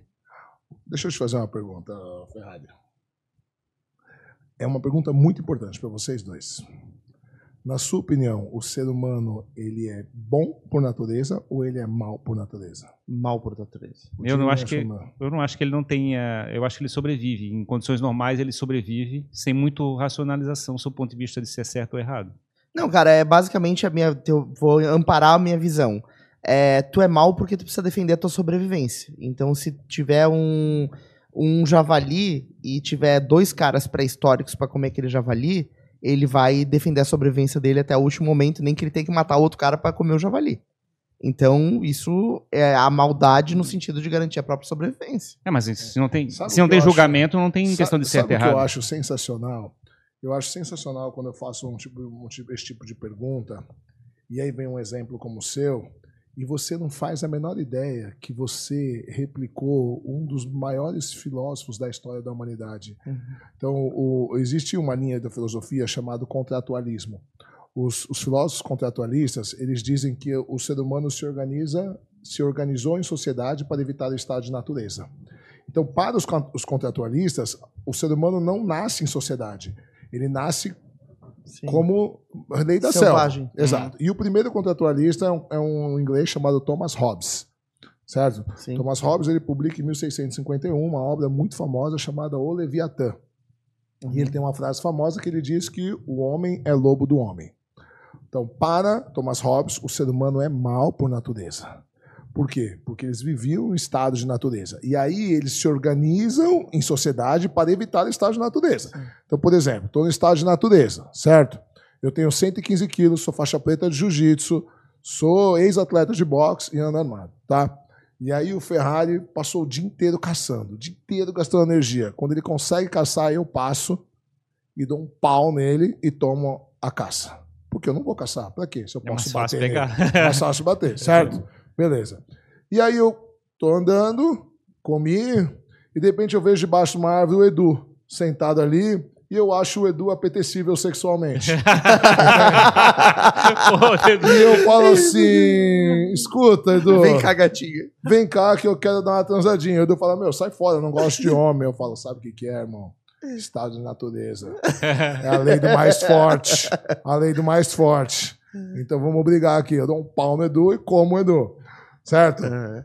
E aí o, o Edu não vai gostar. Eu acho que não. Não sei. Pode gostar. Não, não. Se gostar, pede bíblia. Edu. Para os ouvintes, eles estão Beleza, fazendo que não com a beleza. cabeça. Só o estado de claro. natureza. Aí você pensa assim, cara, o estado de natureza é muito bom para quem é forte. Não também. Por quê? Porque a força ela está muito circunscrita à, à idade. Certo? E depois, Um dia você vai ficar velho, um vai, dia você vai ficar velho, um dia você vai ser criança. E depois, sem contar as alianças. E aí eu posso passar amanhã, o Ferrari e o Edu Já se trombaram, chamaram o Jimmy. Falaram, meu, hoje esse filho da puta vai aparecer aqui, pega um pedaço de pau cada um. A hora que ele chegar, vamos comer ele na porrada. Ou então vamos seguir ele, porque uma hora ele vai ter que dormir. Entende? Então o estado de natureza, dizia Thomas Hobbes, é a guerra de todos contra todos. Sim. Entende? É a lei do mais Mas forte. na pandemia a gente viu isso, né, cara? Uma Muito. pessoa comprando todo o papel higiênico. Exato. Ela se fode o outro, ela tá o garantindo dono a do mercado dela. colocando um potinho de álcool que tava dois reais a 70 reais. Exato, mano. Entende? É a Isso. lei da selva. Aí, beleza. Para Thomas Hobbes, o ser humano é mal por natureza. Certo? O homem é lobo do homem. Depois de Thomas Hobbes, vem um outro filósofo chamado Rousseau. E Rousseau também é contratualista. E Rousseau diz: não, o ser humano é bom por natureza. Quem o corrompe é o sistema. E aí, contemporâneo a eles dois, vem um terceiro contratualista chamado John Locke. E John Locke diz: o ser humano não é nem bom nem mal, ele é uma tábua em branco. O que vai determinar são as experiências de vida e o meio que ele está Ou seja, eu sou Hobbes e o Ferrari é Locke. Exato. Eu sou Robiano e o Ferrari é Lockeano. Exatamente. exatamente. E o Edu, não sei, se ele acha que o ser humano como uma natureza, ele é russoniano. É, exato. Certo? Entendeu? Eu tendo a concordar com você. Né? Existe uma linha da, da, da- uma das grandes linhas da, da, da psicologia é, no começo do século XX, de um cara chamado Robert Adler. E enquanto existiam duas grandes linhas da psicologia, a, a linha de Freud, que dizia que a gente se move por vontade de libido, vontade de prazer, e a linha de Adler, Robert Adler, que diz que a gente se move por vontade de poder. Ele diz: coloque crianças brincando sem superego, crianças sem supervisão, né? A criança mais forte vai tomar o brinquedo da outra, vai bater, ela não tá nem aí se a outra chorar, foda-se, ela quer satisfazer o que ela quer, ela vai dominar e eles vão criar uma hierarquia entre eles. Então, para Robert Adler, ele é robeniano também. O ser humano é mal por natureza. Eu tendo a pensar que o ser humano é mal por natureza. Entende? Então, você dizer que a religião foi criada, por que eu falei tudo isso? Você dizer que a religião foi criada para criar valores morais, né? que ó, ela é usada como mecanismo de dominação ideológica, mas será que não foi para fazer o bem para a natureza? Eu olho para você e eu acho você ingênuo. Muito ingênuo. Num nível assim que beira a loucura. Porque você achar que uma meia dúzia de gente inteligente pra caralho para criar dogmas e conceitos religiosos que mantém todo o poder para eles, concentra toda a riqueza, todos os meios de produção para eles, que eles pensaram em fazer um bem para o povo, eu acho isso ingenuidade. Mas tu acha que a gente teria condições de utilizar o instrumento da filosofia para trazer, digamos, 90% da população por uma, uma construção de Eu- valores? Eu, acho que sim. Na verdade, a minha luta é essa. A luta que a gente chama de moralidade secular. É tirar fico- a responsabilidade de Deus. Porque se você coloca a moralidade em Deus e você entende que o seu Deus manda matar os infiéis, você vai matar. Se o seu Deus diz que você pode transar com uma menina de 8 anos, que tá tudo bem, você vai transar. Eu fico pensando se a gente consegue trazer 80% da população para Se o seu fazer Deus diz que você pode ter escravos, que é o que a Bíblia diz, você vai ter escravos. Sim. Entende? Então, o que a gente luta, uma coisa que a gente chama moralidade secular, uma moralidade que não depende de Deus, não depende de religião, não depende de dogma. Por que, que eu não roubo? Porque eu não quero ser roubado. Uhum. Por que, que eu não estupro, Eduardo? Porque eu não quero ser estuprado. Entende? Brincadeira. Por que, que eu não faço mal para os outros? Por que, que eu não minto? Porque eu não quero que mintam para mim. Ou seja, é uma, uma moralidade baseada no bem coletivo, no bem pessoal, projetado no coletivo. Sim. Entende? Então, Kant, que é um filósofo do século XVIII, embora ele fosse cristão, ele vai ser chamado de intencionalista. Né? Ele vai dizer que a ética da ação está na intenção e não na ação em si. Entende? E você tem que pensar nisso. Vou te dar um exemplo. Você é casado? Sim. Você é casado. Quanto tempo? Nossa, 98? Muito tempo. Vamos supor que você sai com seus amigos para beber um dia. Um barzinho, certo? Pode ser? Tá Pode. bom. Vale Night. E aí tem uma mulher maravilhosa, uma mulher que, nossa, aquela mulher que você para o trânsito e ela encana em você, certo? E aí surge uma questão: comer ou não comer? certo? Pode ser? Ser Pegar- bloqueando ou robiano? pegar- É engraçado- ou não é pegar? é engraçado como ele usa Não. a gente como instrumento do, pegar narrativa ou da não retórica. pegar. Não, pra você colocar no seu dia a dia, entende? É isso. E aí você fala pegar ou não pegar, certo? E aí Kant vai dizer o seguinte: você pode ser ético ou não, dependendo da intenção. Uhum. Você fala assim: não vou pegar. Fulana, eu te achei maravilhosa. Você é linda. Você é meu sonho de consumo. Eu gostaria muito de passar a noite com você, mas eu sou casado, eu tenho uma relação monopeniana, monovaginal com a minha esposa. O nosso acordo, nosso acordo não permite nem vaginas nem pênis externos. Então, você vai me desculpar, mas em nome do meu compromisso que eu tenho com ela, eu não acho isso legal. Eu não vou ficar com você. Beleza? Você não ficou com ela. Tá certo? Imagina a mesma situação. Mas você tá louco pra comer. Você fala, não, eu vou pegar, né? Eu vou pegar essa mulher, mas nunca na minha vida, nunca mais na minha vida. Uma mistura de É o Isis. Valverde com, sei lá. Não, só Isis Valverde já tá bom, sei lá, porque cada um Aí tem o, seu aqui é o. YOLO, né? O YOLO, É, YOLO, você você só vive uma fala uma vez. assim, Meu, meu Deus, que mulher maravilhosa. Ela fala assim: meu, ninguém vai ficar sabendo, é eu e você, não, que eu vou te exigir nada, a gente meu, passa a noite aqui e tal. E aí você fica, caralho, caralho, meu, nossa, não sei o quê. Aí você fica, não, mas e se minha mulher descobrir, cara? Aí eu vou foder meu casamento. Puta, mas aí depois se alguém abre a boca, algum dos meus amigos fala tal, aí você vai e não come. Não pega. Você foi ético? Qual a diferença prática dos dois? No final, você não pegou ela de nenhum jeito. Mas É que tu intencionou o tempo todo pegar, só que no final tu decidiu não pegar. Então, na verdade, Kant vai dizer depende. Depende da intenção. Na primeira vez tu não intencionou ficar com ela. Na primeira vez, você agiu por dever, porque você acha que é o certo Isso. não fazer. Na segunda vez, na Tu verdade, flertou, tu flertou. você foi um puta cuzão. Porque se você tivesse certeza que tua mulher não ia É. descobrir, você comia. Entende? Entendi. Então, das duas situações, você não ficou com ela. Mas pra Kant, em uma você foi ético e na outra você não foi. Eu vou usar um exemplo mais sutil. É que eu gosto de chocar, mas vou dar um exemplo. Você está trabalhando numa loja, você é a caixa de uma loja. E aí entra um gringo com muito dinheiro. Sabe aquele gringo e o cara não tem noção do, do valor do dinheiro. Aí ele quer comprar ele um, quer comprar um copo, E esse copo vale 15 reais.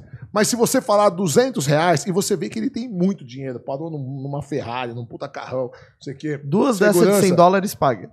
Ele vai pagar e não vai fazer a menor diferença. Entende? E aí Kant diz o seguinte: você cobra os 15 reais. Mas você cobra os 15 reais por quê? Porque é o certo a fazer, porque o preço normal é 15 reais e você não vai cobrar mais dele. Ou porque você tá com medo, porque se puta, alguém ficar sabendo, se a câmera vê, eu vou perder o emprego. Sim, é a Entende? compa- comparação entre o medo e o valor. Não é. Então, exato. Então, por isso que Kant é chamado de intencionalista. O que vai, defi- o que vai definir a ética na ação não é a ação em si, mas é a intenção. Mas é Hum, engraçado que a intenção só tá na nossa cabeça. A intenção é totalmente privada. Total. Então, por, por eu isso não que Kant é racionalista. Então, mas Kant é racionalista. Olha só, ele faz uma diferença entre desejo e vontade. Se você procurar hoje no dicionário, desejo e vontade são sinônimos. Para Kant, não. Para Kant, desejo é manifestação corpórea. Ele nasce. Então, por exemplo, eu treino em- em- eu treino há 27 anos na academia e eu a- a- tenho alunos, às vezes quando dava aula em faculdade, alunas de 18, 19 anos tal. Então vou até copiar um exemplo do professor Clóvis. O toque glúteo me é apetecível. Né? Você vê uma bunda bonita passando, você tem a, a sua imaginação, vou longe, do homem, aí você chega em casa, tua mulher já tá mais veinha, mais, mais caidinha, tem que dar uma recalchutada, né? Agora, o que você faz com esse desejo, você não pode ser penalizado por esse desejo, porque ele nasce de forma espontânea. Ele não É tem- biológico, É biológico, isso. Ele, é na- ele nasce de forma espontânea. Agora, a vontade para Kant é resultado de uma equação intelectual. O que você vai fazer com esse desejo? Se você vai dar vazão ou não a ele. Entende? Então, a vontade é racional para Kant, enquanto o desejo é irracional. Percebe a diferença? O, dese- o desejo é inevitável. E, é inevitável. E aí, Kant, por que, que ele, ele fala da intenção? Porque ele na, eh, Kant vem e ele se contrapõe a uma outra linha da filosofia que é chamada de consequencialismo. O que dizia o consequencialismo? O que importa é a consequência dos seus atos. Então, se foi melhor para o grupo, mesmo que foi ruim para você, faz que é ético. Certo? Só que Kant dizia, não pode estar certo isso. O cara se ferra em. Como, não, não é isso. É que como que eu posso saber que a minha ação é ética por causa dos outros? Vou te dar um exemplo. Eu vim aqui nesse podcast, a gente tá já, sei lá, duas horas e meia, quase a hora três aqui horas conversando. E aí, quando eu saio, vocês falam assim: caralho, puta cara chato do caralho, não parava de falar, não aguentava mais. Nossa, por esse ponto de vista consequencialista, a minha, minha vinda aqui não foi ética. Por quê? Não foi Porque grupo. não foi boa pro grupo. Certo? A maioria não gostou. Beleza? Beleza. Só que daqui três anos você resolve fazer um concurso público. Ou você tá num, num- numa empreitada com a tua empresa, numa concorrência tal, e de repente você lembra de uma coisa que eu falei aqui, e você coloca na, no trabalho tal, e você ganha a licitação, ou você passa no concurso público, e aí você fala, puta que pariu, ainda bem que o chileno foi lá aquela vez tal. E aí, a partir desse momento, a minha vida passa a ser ética. Sim. Porque a consequência dela foi boa pra você. E Kant fala, não dá. Como que eu vou depender a minha ética da- do que os outros acham? Entende? Porque tem lógica quando você para pra pensar, não, se for melhor pra maioria, é ético. Entende? E isso que é o do caralho na filosofia. Vem um cara e fala um negócio. E aí você olha, você olha, você fala, cara, esse cara tem razão, meu. Pô, lógico, se ele agir pensando no grupo, né? O que for melhor pro grupo, as consequências, isso é ético. Beleza, tem razão. Fechou a conta. Aí fechou a conta, é legal. Aí vem um outro cara e fala outra coisa. Cara, não tem como você ser ético depender do outro, porque como que você vai basear se você é ético ou não? Porque cada um pensa, um pode gostar, o outro não pode. Aí você fala, caralho, esse cara também tem razão. Aí você vê, são excludentes entre si. Uhum. né? Aí você fala, caralho, qual que é o certo? Ser ou não ser. Ser ou não ser, Mas é, é, mas isso. e dá um nó no cérebro, certo? E é isso que é o Eu fico legal. pe- por isso que eu fico pensando se 80% da população está preparada para isso, para chegar e lidar com esses dilemas. Não, mas o nosso trabalho é fazer com que esses 20%, e eu acho que você está sendo muito generoso em 20%, né? eu acho que 1 ou 2% realmente que, que consegue ter uma visão mais ampla da, da vida, a gente ir expandindo isso. Só que esse trabalho ele é multifuncional. Não, ele vai de educação ética, ele vai de educação moral, ele vai de educação secular, ele vai de é, é, aquecer a economia, ele vai de nutrição. Todos esses fatores envolvem no desenvolvimento intelectual. Ele vai no modelo de, de ensino. Por exemplo, eu estou fazendo um estudo, tô sendo, eu faço parte de um estudo. Mas, ah, do- vou, desculpa é, tentar, vai, mas assim, digamos, é, passasse numa escola, é, desse um exemplo, uma, uma, que é um, um- uma que é o papel, teu papel dentro da escola falando era de um personagem heróico, uma que é uma pessoa Sim. que está que é armada, capaz de se defender, estruturado, uma que é com sucesso na vida. É, as pessoas olham assim, cara, eu quero ser esse cara, eu quero ser esse cara. Exato, mas então, os, os aí- meus aí- alunos, aí- e até hoje eu recebo mensagem, cara, você foi o melhor professor que eu já tive. Pois é, aí, aí no meu entendimento, quando o cara quer tentar imitar o teu comportamento, ele vai dizer assim, quais são os teus valores? Ele começa a medir os teus valores e vai dizer assim, eu vou replicar os teus valores. E não foi necessariamente uma coisa racional da construção dos valores, mas simplesmente Claro. para fabricar o exemplo. Sim, Eu fico, por isso que eu fico a pensando... gente precisa de heróis. Pois é, eu fico Mas pensando... sabe por que que a gente precisa de heróis? Porque a gente não é criado para a gente se, se automotivar. Pois é, e a aí, gente digamos, é criado para depender dos outros. a religião, de certa forma, fabricou Jesus Cristo, Buda, não sei o quê, como Então- exemplos heróicos. Então, mas ela te deixa dependente. É, eu sei, mas... Mas é- olha só, desde Você pequeno... poderia também Deixa eu te fabricar fazer uma pergunta. Tudo de bom que você tem na vida, quem que te deu? Resposta automática. Não sei como responder essa pergunta. Eu mesmo. Deus! ah, pô, pode Você ser. vai falar 99% das pessoas vai falar Deus. E as coisas ruins? Ah, o diabo, não, as, as más escolhas, o meu livre-arbítrio, entende? Desde pequeno, você vê uma flor, a, a mãe fala: Olha como Deus é maravilhoso, nossa, a natureza é perfeita. A natureza não é perfeita. Cara, esses dias eu fiquei indignado. No- eu tô em grupos, vários tipos de grupos. Então, eu tô em grupo de filosofia, grupo de sociologia, grupo de segurança. E como eu Grupo fui, de eu fui veganos. até veganos entre as refeições, veganos entre as refeições. Eu tava num grupo de boxe que tem, pô. E vamos combinar que lutador não é conhecido por ser os caras mais inteligentes, né? Ainda mais boxe. E aí o cara. É, gente toma, não, eu tomo soco a vida inteira na cabeça, velho. Não, vamos combinar que, né? Os estereótipos, às vezes, né? A maioria das vezes funcionam.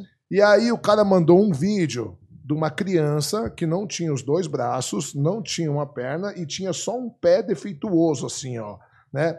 E essa criança, ela pegava é, a, a colher com o pé assim, toda e ela na boca, e ela tava aprendendo a escrever, tal. E aí o cara me manda esse vídeo e me manda com o seguinte comentário: Olha como Deus é maravilhoso.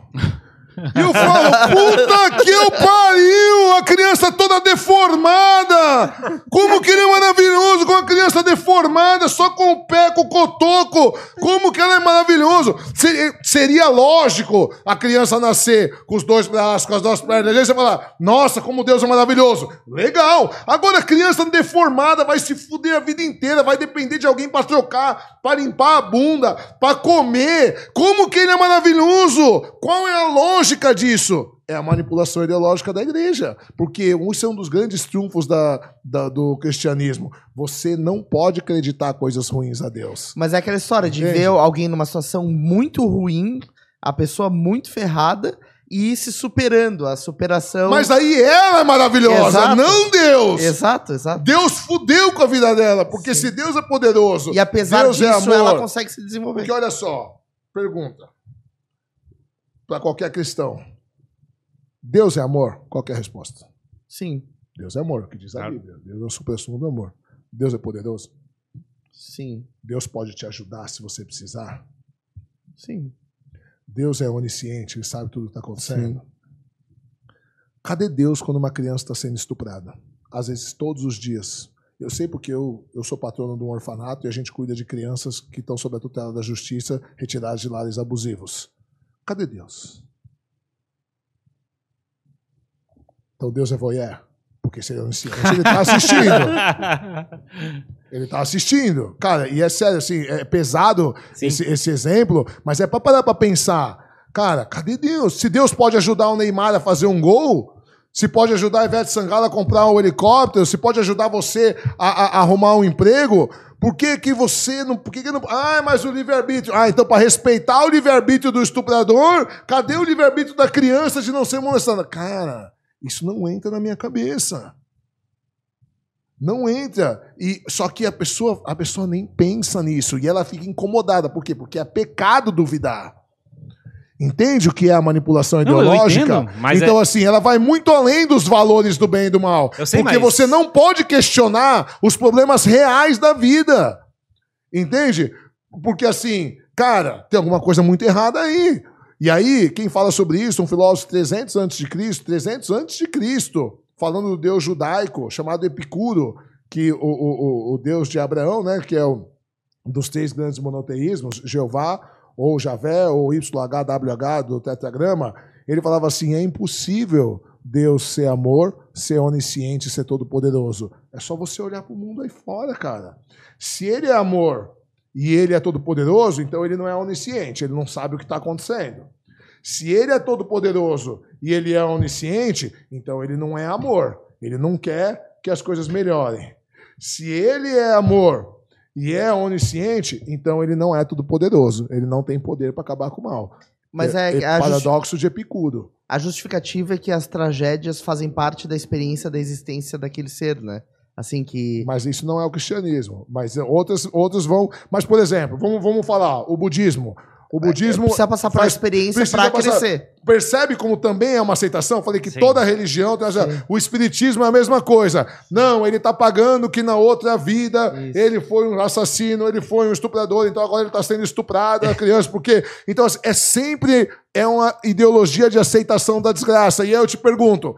De novo, para quem que é interessante esse discurso? Você aceitar as desgraças da vida como se fosse uma coisa na- natural, cósmica, e que você tem que evoluir, aguentar aquilo para na próxima encarnação. Para quem que é bom o discurso? Pro dominado ou pro dominante? Mas, de novo, digamos, vou pegar um exemplo desse que está tá levantando aqui dentro.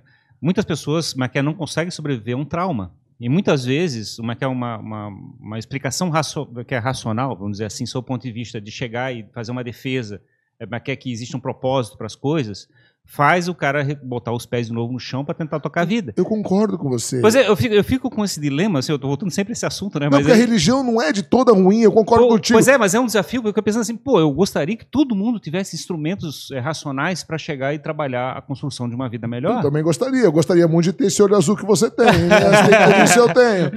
Entendeu? Então, assim, e aí agora, eu tô batendo muito na religião porque você tá defendendo. E meu papel sempre é ser o Advogado o Oponente. advogado do diabo. É. Mas, assim, o próprio Viktor Frankl, que é o criador da logoterapia, ele tem uma obra chamada A Presença Ignorada de Deus.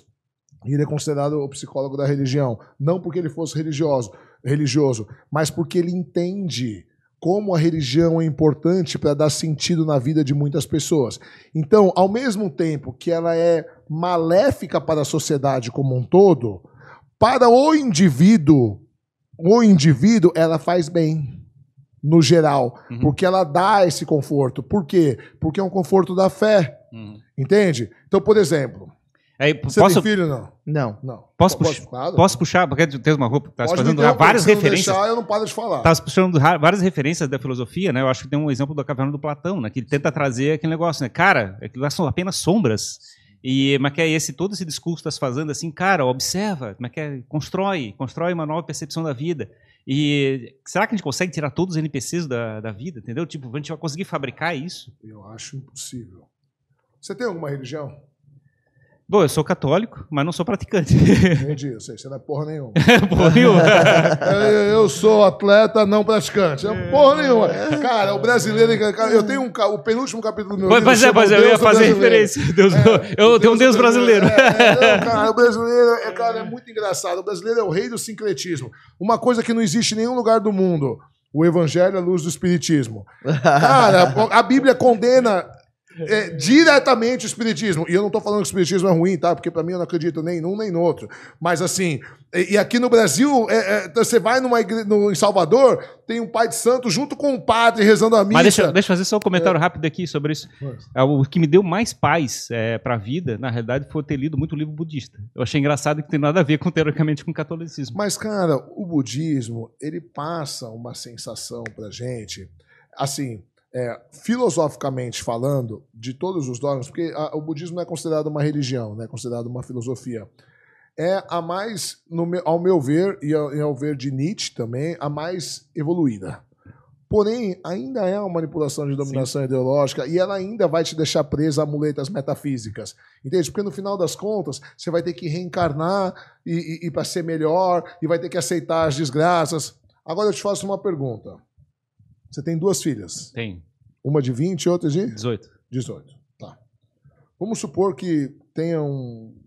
Infelizmente, ocorra um acidente e as suas duas filhas venham a falecer. Certo? Muito dramático, Pra né, meu? gente, cara, não, mas eu preciso ser, cara. Eu preciso ser. Esse é o meu trabalho. né? Vamos supor meus filhos. Não, tranquilo. Porque eu, eu vou falar dos meus também. E aí, fatalmente, acontece a mesma coisa com os meus filhos. Certo? Morrem as suas filhas e morrem os meus dois filhos. Tá? Você tem uma vantagem muito grande sobre mim. Muito grande. Porque você tem, ainda que não seja nenhum fiel praticante, você tem uma espiritualidade. E provavelmente, a hora que o- as suas filhas, se acontecer das suas filhas morrerem, você vai se apegar a essa fé. E eu não tenho essa fé. Então você vai conseguir achar um consolo de ter uma esperança de reencontrar suas filhas. E eu não. Porque eu tenho zero fé. Então eu vou ter a ciência que eu nunca mais na vida vou ver meus filhos. E eu vou ter que chorar e a minha vida vai perder sentido pro resto da vida. Entende? Então, nesse ponto, a religião é muito importante. Porque você não pode ser só racional. Você chegar para uma mãe que perdeu um filho e falar para ela assim: olha, veja bem, o seu filho era uma unidade de carbono e, como todos os outros, estava se deteriorando, né? Porque a partir do momento que a gente nasce, e ele simplesmente morreu só antes do tempo, mas todos nós morreremos. Cara, ela vai mandar você tomar no cu. Você é capaz de se apanhar. Mas se você chegar para ela e falar assim: olha, Deus leva os bons primeiro. Agora ele está bem cuidado, não está mais sofrendo. E você vai reencontrar ele. E você vai passar a eternidade junto com o seu filho. Cara, isso é reconfortante. É verdade? Não. Não sei. Não sabemos. Não sabemos. Tem como provar? Não. Não. Tem como não a, provar, A não. maior chance de não ser verdade. Porque é tão bom, é tão bom, que eu suspeito que é bom demais. O Entende? budista, o budista tem um lado da, da- que ele chama da, como é que é, da ilusão da, é, da individualidade, né? Ele fala da questão que a gente, todo mundo é uma consciência só e a gente está, na realidade, utilizando vários instrumentos, né? Várias pessoas para chegar e como é que é viver esse mundo, viver esse, esse lado presente. Que tem esse outro lado que eu acho que é curioso esse ponto de vista que será que a gente não está numa ilusão pelo fato de que está preso num corpo que a gente é uma coisa isolada? Mas é, tem aquela ideia de que tudo que a gente está vivendo é uma criação da nossa mente. Então, na verdade, vocês não existem, eu também não existo. Eu tô aqui falando contigo porque eu só existo na tua cabeça. E nada disso existe. Quem fala sobre isso, primeira vez, é o, o, o primeiro filósofo moderno chamado René Descartes. E Descartes, ele começa a duvidar de tudo. Ele queria achar uma verdade a priori. O que é uma verdade a priori? Uma verdade que fosse absoluta, independente do ponto de vista. Porque ele vivia numa época que era chamada de renascimento. Né? Renascimento do quê? Renascimento das ideias gregas. Renascimento do antropocentrismo. Então, Protágoras, 492 a.C., dizia que o ser humano é a medida de todas as coisas. E aí, com a Idade Média, que a gente ficou conhecido como a Idade das Trevas, onde o pensamento era restrito, só valia o pensamento da igreja, senão você morria. Quando acaba a Idade Média, vem o Renascimento. E surge o movimento antropomórfico, que é o homem como medida de todas as coisas. E aí nasce uma linha chamada ceticismo. Tudo, nada é verdade, tudo depende do ponto de vista. E Descartes, como cristão, ele falava: não, cara, tem que ter uma verdade a priori. E aí o que ele faz? Ele começa a duvidar de tudo. De tudo, tudo, tudo. Ele fala: será que eu existo? Será que você existe? Será que essa mesa existe? Será que eu não estou vivendo no sonho de alguém? Né? Ou será que você não é um personagem do meu sonho? Será que as leis, das matemáticas, as leis da matemática existem? Será que não existe um gênio maligno que confunde a minha mente para achar que 2 mais 2 é 4, mas na verdade é 35? Né? Então ele começa a duvidar de tudo, tudo, tudo, tudo, tudo, tudo, porque ele quer achar uma verdade a priori. E aí ele chega numa verdade a priori. Ele chega, ele chega à conclusão de que a única coisa que é a priori que é uma verdade absoluta é a dúvida. Porque se você duvida, é porque você existe. E aí nasce a frase famosa dele, cogito ergo sum, que para o português traduz como penso, logo existo, mas não é essa a tradução literal, é duvido, logo sou. Uhum. Então, como eu sei que eu sou? Porque eu duvido. E como a, porque, por que, que a dúvida é uma verdade a priori? Porque se você duvidar, você já está duvidando. Sim. Não tem como duvidar da dúvida. Se você duvidar que a dúvida existe, você já está duvidando. Uhum. Entende? Então ela é uma verdade a priori. O fim é a, é a parede, digamos assim. Exato. Então, assim, cara, então se eu duvido, eu existo. Certo? Então ele fala: caralho, então se a dúvida é uma dúvida, a dúvida é uma verdade a priori, e eu sou capaz de duvidar, eu existo. Eu fico pensando esse Mas cara falando me garante, sozinho, assim, É, né? do caralho. Por o isso cara, que eu cara não gosto. sozinho com uma vela acesa, Por assim, isso falando, que quando você falou eu duvido, assim, se eu duvido, eu duvido. Você falou assim, te apresento como filósofo, eu falei, não, me apresenta como professor de filosofia. Você percebe o nível Sim, que esses caras estão? Cara é... O nível assim, e, vai, e vem mais, vem calma que tá, só melhora. Aí ele fala assim, beleza, então se a, a, a dúvida é uma verdade a priori, e eu duvido, então eu existo. Mas o que, que me garante que vocês existem? o que, que me garante que vocês não são um personagem no meu sonho? O que, que me garante que você é um personagem mentiroso do meu sonho para me enganar, para eu achar que vocês existem, mas na verdade vocês não existem? E ele falou: puta, preciso achar outra verdade que seja a priori fora do cogito, fora da dúvida. Cogito, do latim, René Descartes, ele era francês, mas ele escrevia em latim para contrariar a academia francesa. Cogito, do latim cogitare, que significa duvidar. E ele começa tudo de novo, pensar tudo de novo, além da dúvida. E aí ele se vale de Santo Agostinho, filósofo que nasceu em 384 depois de Cristo, e ele diz assim: Eu sou imperfeito, porque se eu fosse perfeito, eu não duvidaria. Certo? Se eu sou imperfeito e eu consigo pensar o perfeito, é porque Deus assim me permite. Porque, como imperfeito, eu sequer poderia pensar o imperfeito. Se eu consigo o perfeito, como eu sou imperfeito, eu sequer poderia pensar do perfeito. Se eu consigo pensar do perfeito, é prefeito. porque Deus não, é porque Deus permite que eu pense. Deus é perfeito e permite que eu pense. Se Deus é perfeito e permite que eu pense, então ele é bom. Se ele é bom, ele não deixaria que um gênio maligno confundisse a minha cabeça. Então as leis da matemática também existem. Se as leis da matemática regem esse universo e esse universo rege, então você também existe.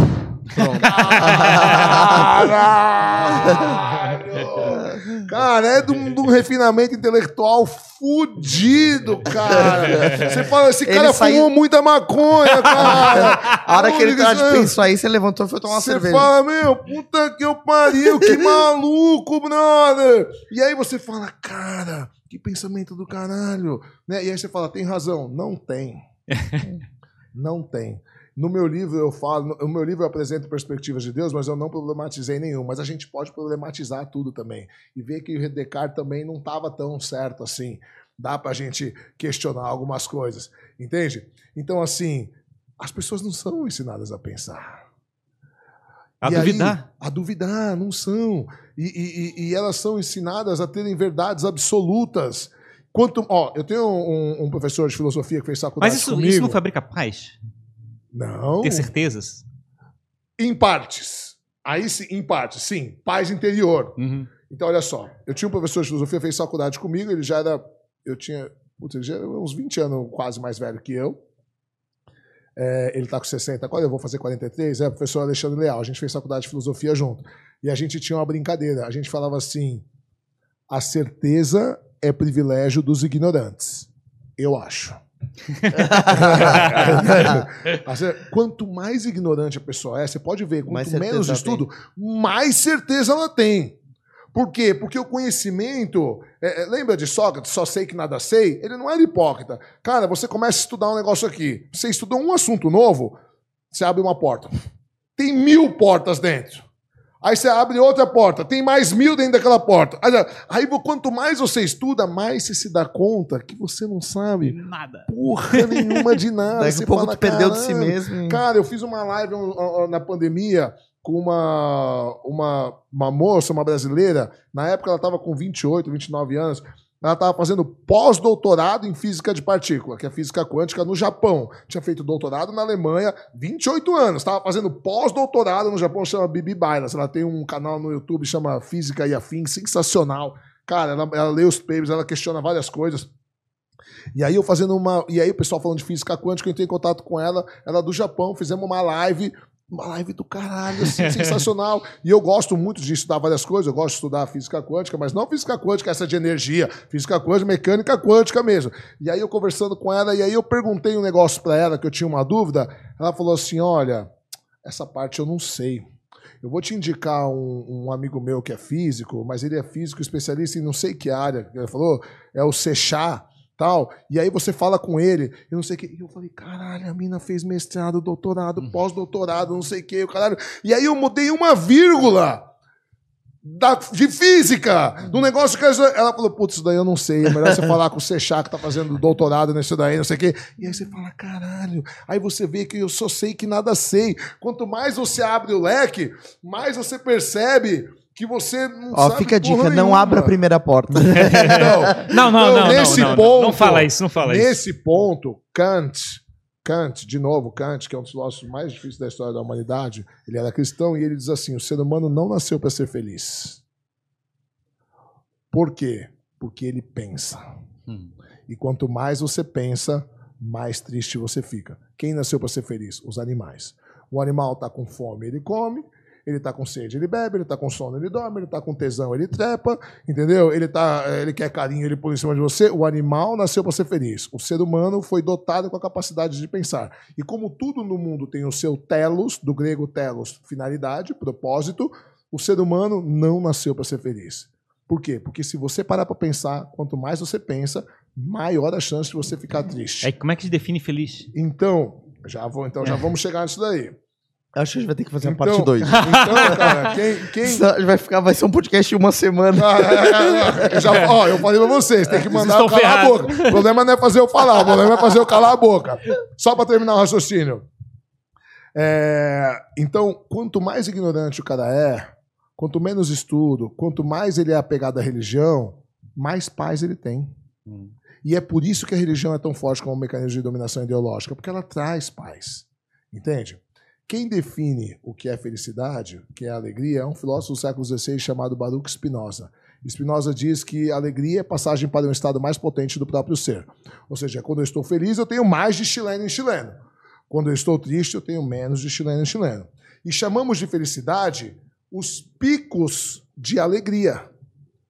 Ou seja, se você está aqui o tempo inteiro, você não é feliz. É impossível você ser feliz. Essa felicidade que vendem pra gente, Essa diferença de. essa felicidade que vendem pra gente, de felicidade constante, ela é uma impossibilidade ontológica.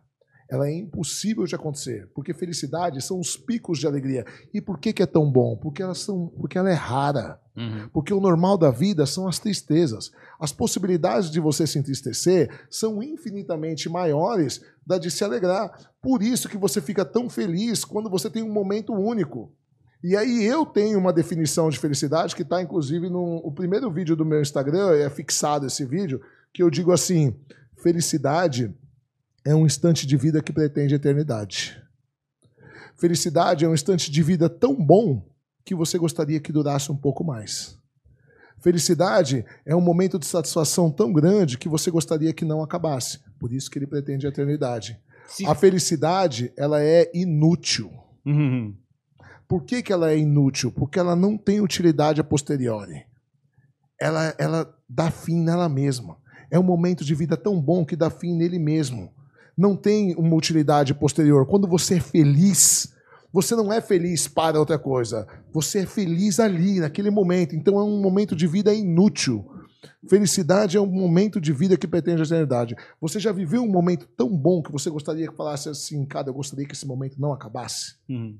Vou te dar um exemplo. Eu estava deitado um tempo atrás na sala, de manhã, acordou meu filho mais velho, veio e deitou comigo. Fiquei deitado com ele. Acordou o mais novo, veio, deitou em cima da gente. Fiquei com os dois. Deu cinco minutos, acordou minha mulher, viu nós três lá, Você jogou. se jogou, ficamos quatro assim. Cara, eu lembro nitidamente de pensar naquele momento: se eu morrer agora, eu morro feliz. É um momento que eu gostaria que não acabasse jamais. Isso é felicidade.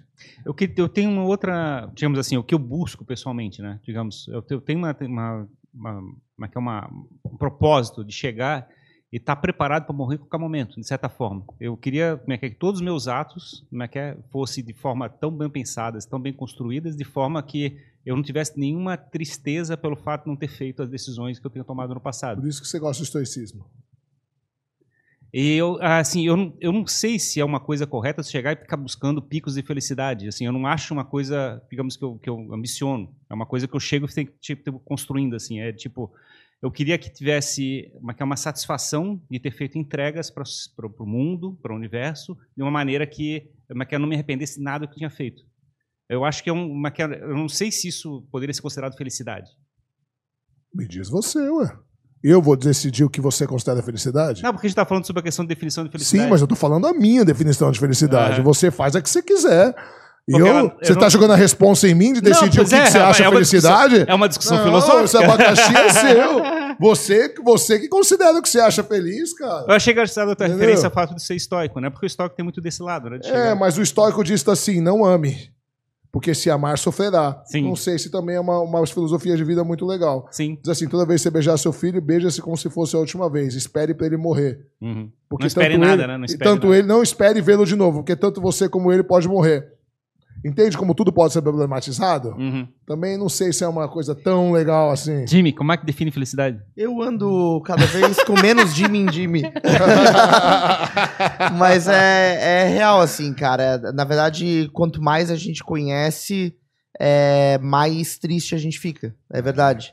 Porque é um. Desvendar as coisas é, é um peso, né? Tu começa a entender que não tem uma resposta. Tu quer cavar e chegar no fim e não tem fim. Então é isso é um negócio difícil de, de lidar.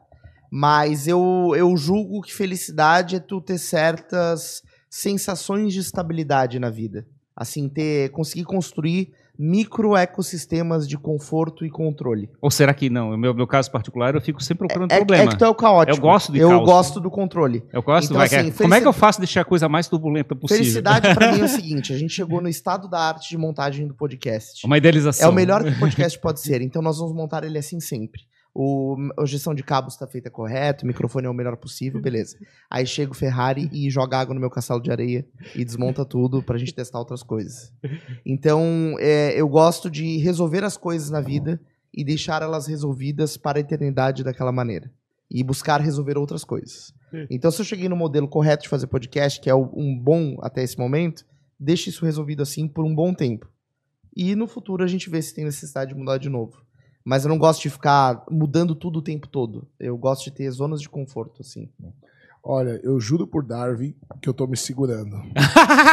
Porque cada coisa que vocês falam me desencadeia tantos conceitos filosóficos Sim. que vai demorar três meses esse podcast, não é nem uma semana. Pois é, Nós, pois nós é. somos bons. é, Muito excelente, Sparrows, cara. Mas você vê. É, olha só, tem um, um filósofo o 300 anos de Cristo chamado Epicuro, e Epicuro ele diz que o, a busca, o segredo da vida é buscar a felicidade. Mas ele diz assim, que a felicidade está nas coisas simples da vida, né? em coisas renováveis. Então, se você precisa de muita coisa para ser feliz, essa felicidade não é uma felicidade boa. Então você sentir prazer em felicidade como tomar um copo d'água, como conversar com os amigos e tal. E aí ele fala sobre o tempo. O tempo é uma questão que a gente chama na filosofia de aporia, é uma questão sem resposta.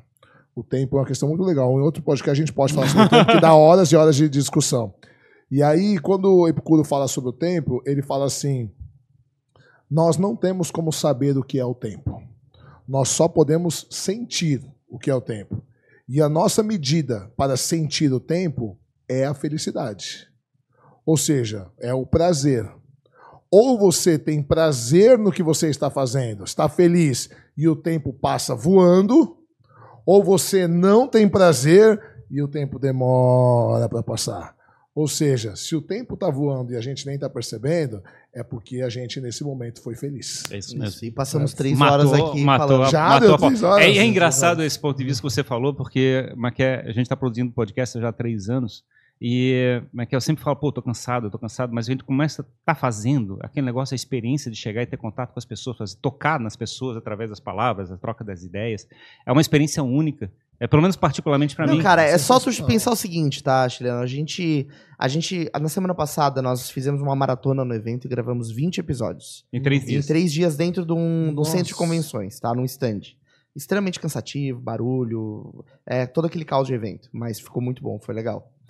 Hoje, esse aqui é o nosso terceiro podcast. Hoje, nosso terceiro episódio sendo gravado. Hoje, Nós gravamos um às 11, um às duas, um de duas horas de manhã, um de duas horas às duas, a, um- uma hora. E eu não imaginei que eu tivesse energia pra fazer um episódio de três horas.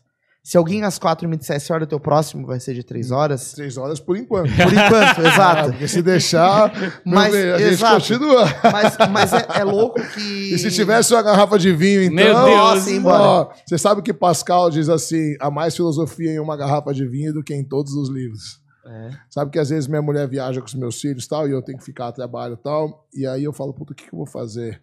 É, E aí eu chamo dois ou três professores de filosofia lá em casa. A gente compra uns queijos, uns vinhos. E, a vai gente, vinho, cara, e vai e a vinho. gente começa tipo 8 horas da noite a debater um assunto. E é 7 horas da manhã e a gente não chegou a conclusão nenhuma.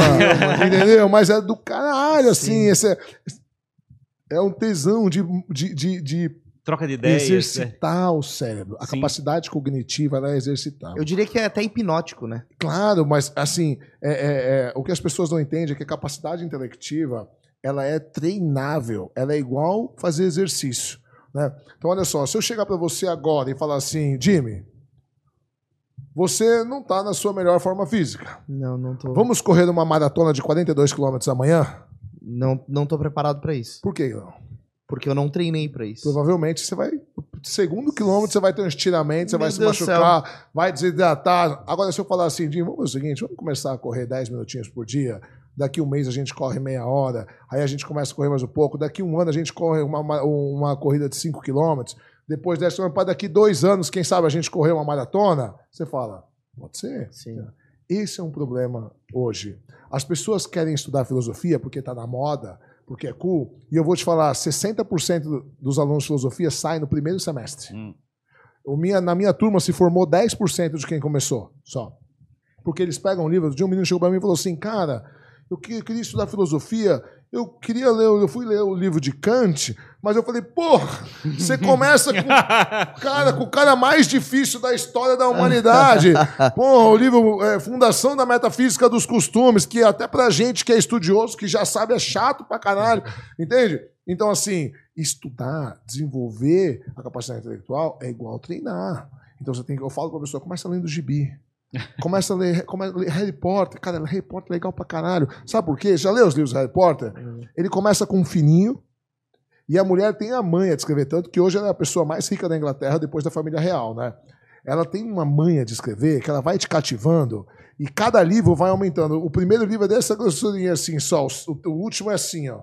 O sexto. E você lê duas, três vezes cada livro. E aí você percebe que uma coisa que ela falou no primeiro, você só vai entender no quarto e não sei o que e tal, que assim é, é- é sensacional. A hora que você estiver acostumado a ler uma coisa legal que você gosta, meia hora, uma hora por dia, que você tiver condicionado, aí você começa a aumentar o grau de dificuldade. Aí você começa a ler uma coisa um pouco mais séria, um conceito um pouco mais. Porque você precisa treinar a sua Uhum. capacidade intelectual. Olha só, O QI médio do brasileiro é 83. 83. Tem macaco que tem 90 de QI. e eu estou estudando muito sobre isso, é, porque eu estou fazendo uma pós-graduação sobre altas habilidades e superdotação, e eu estou participando de um estudo de uma universidade, a Logos University de Miami, onde tá, a, a faculdade está tentando achar o gênio da inteligência. Né? Então, é, literalmente é genético. Então, lembra que eu falei que meu pai, com 10 anos, tinha lido Dostoiévski, Shakespeare, eu já tinha lido a Bíblia inteira, eu já tinha lido Don Quixote de la Mancha em espanhol. Meu filho, cara, meu filho, desde os 7 anos de idade, ele faz equação do primeiro grau de cabeça. Ele está na quinta série, ele só vai aprender na sétima. Desde os 7 anos de idade, ele tem 10 agora. Ele vai no carro comigo, eu falo, filho, quanto que é 4x é igual raiz de 25 mais 15? Qual o valor de x? Ele faz de cabeça. Desde os 7 anos de idade. E aí você para para pensar, a média do brasileiro é 83, a média mundial é 100. Isso tem muito a ver com subnutrição e com a falta de desenvolvimento O X é da cinco. capacidade. Oi? X é 5. X é 5, é, X é 5. Exato. Mas você demorou, meu filho faz mais rápido. tem que treinar, tem que treinar mais. E aí o que acontece? É, tudo isso, então, olha só a diferença. Acima de 120 de QI já é considerada pessoa com altas habilidades. Altas habilidades.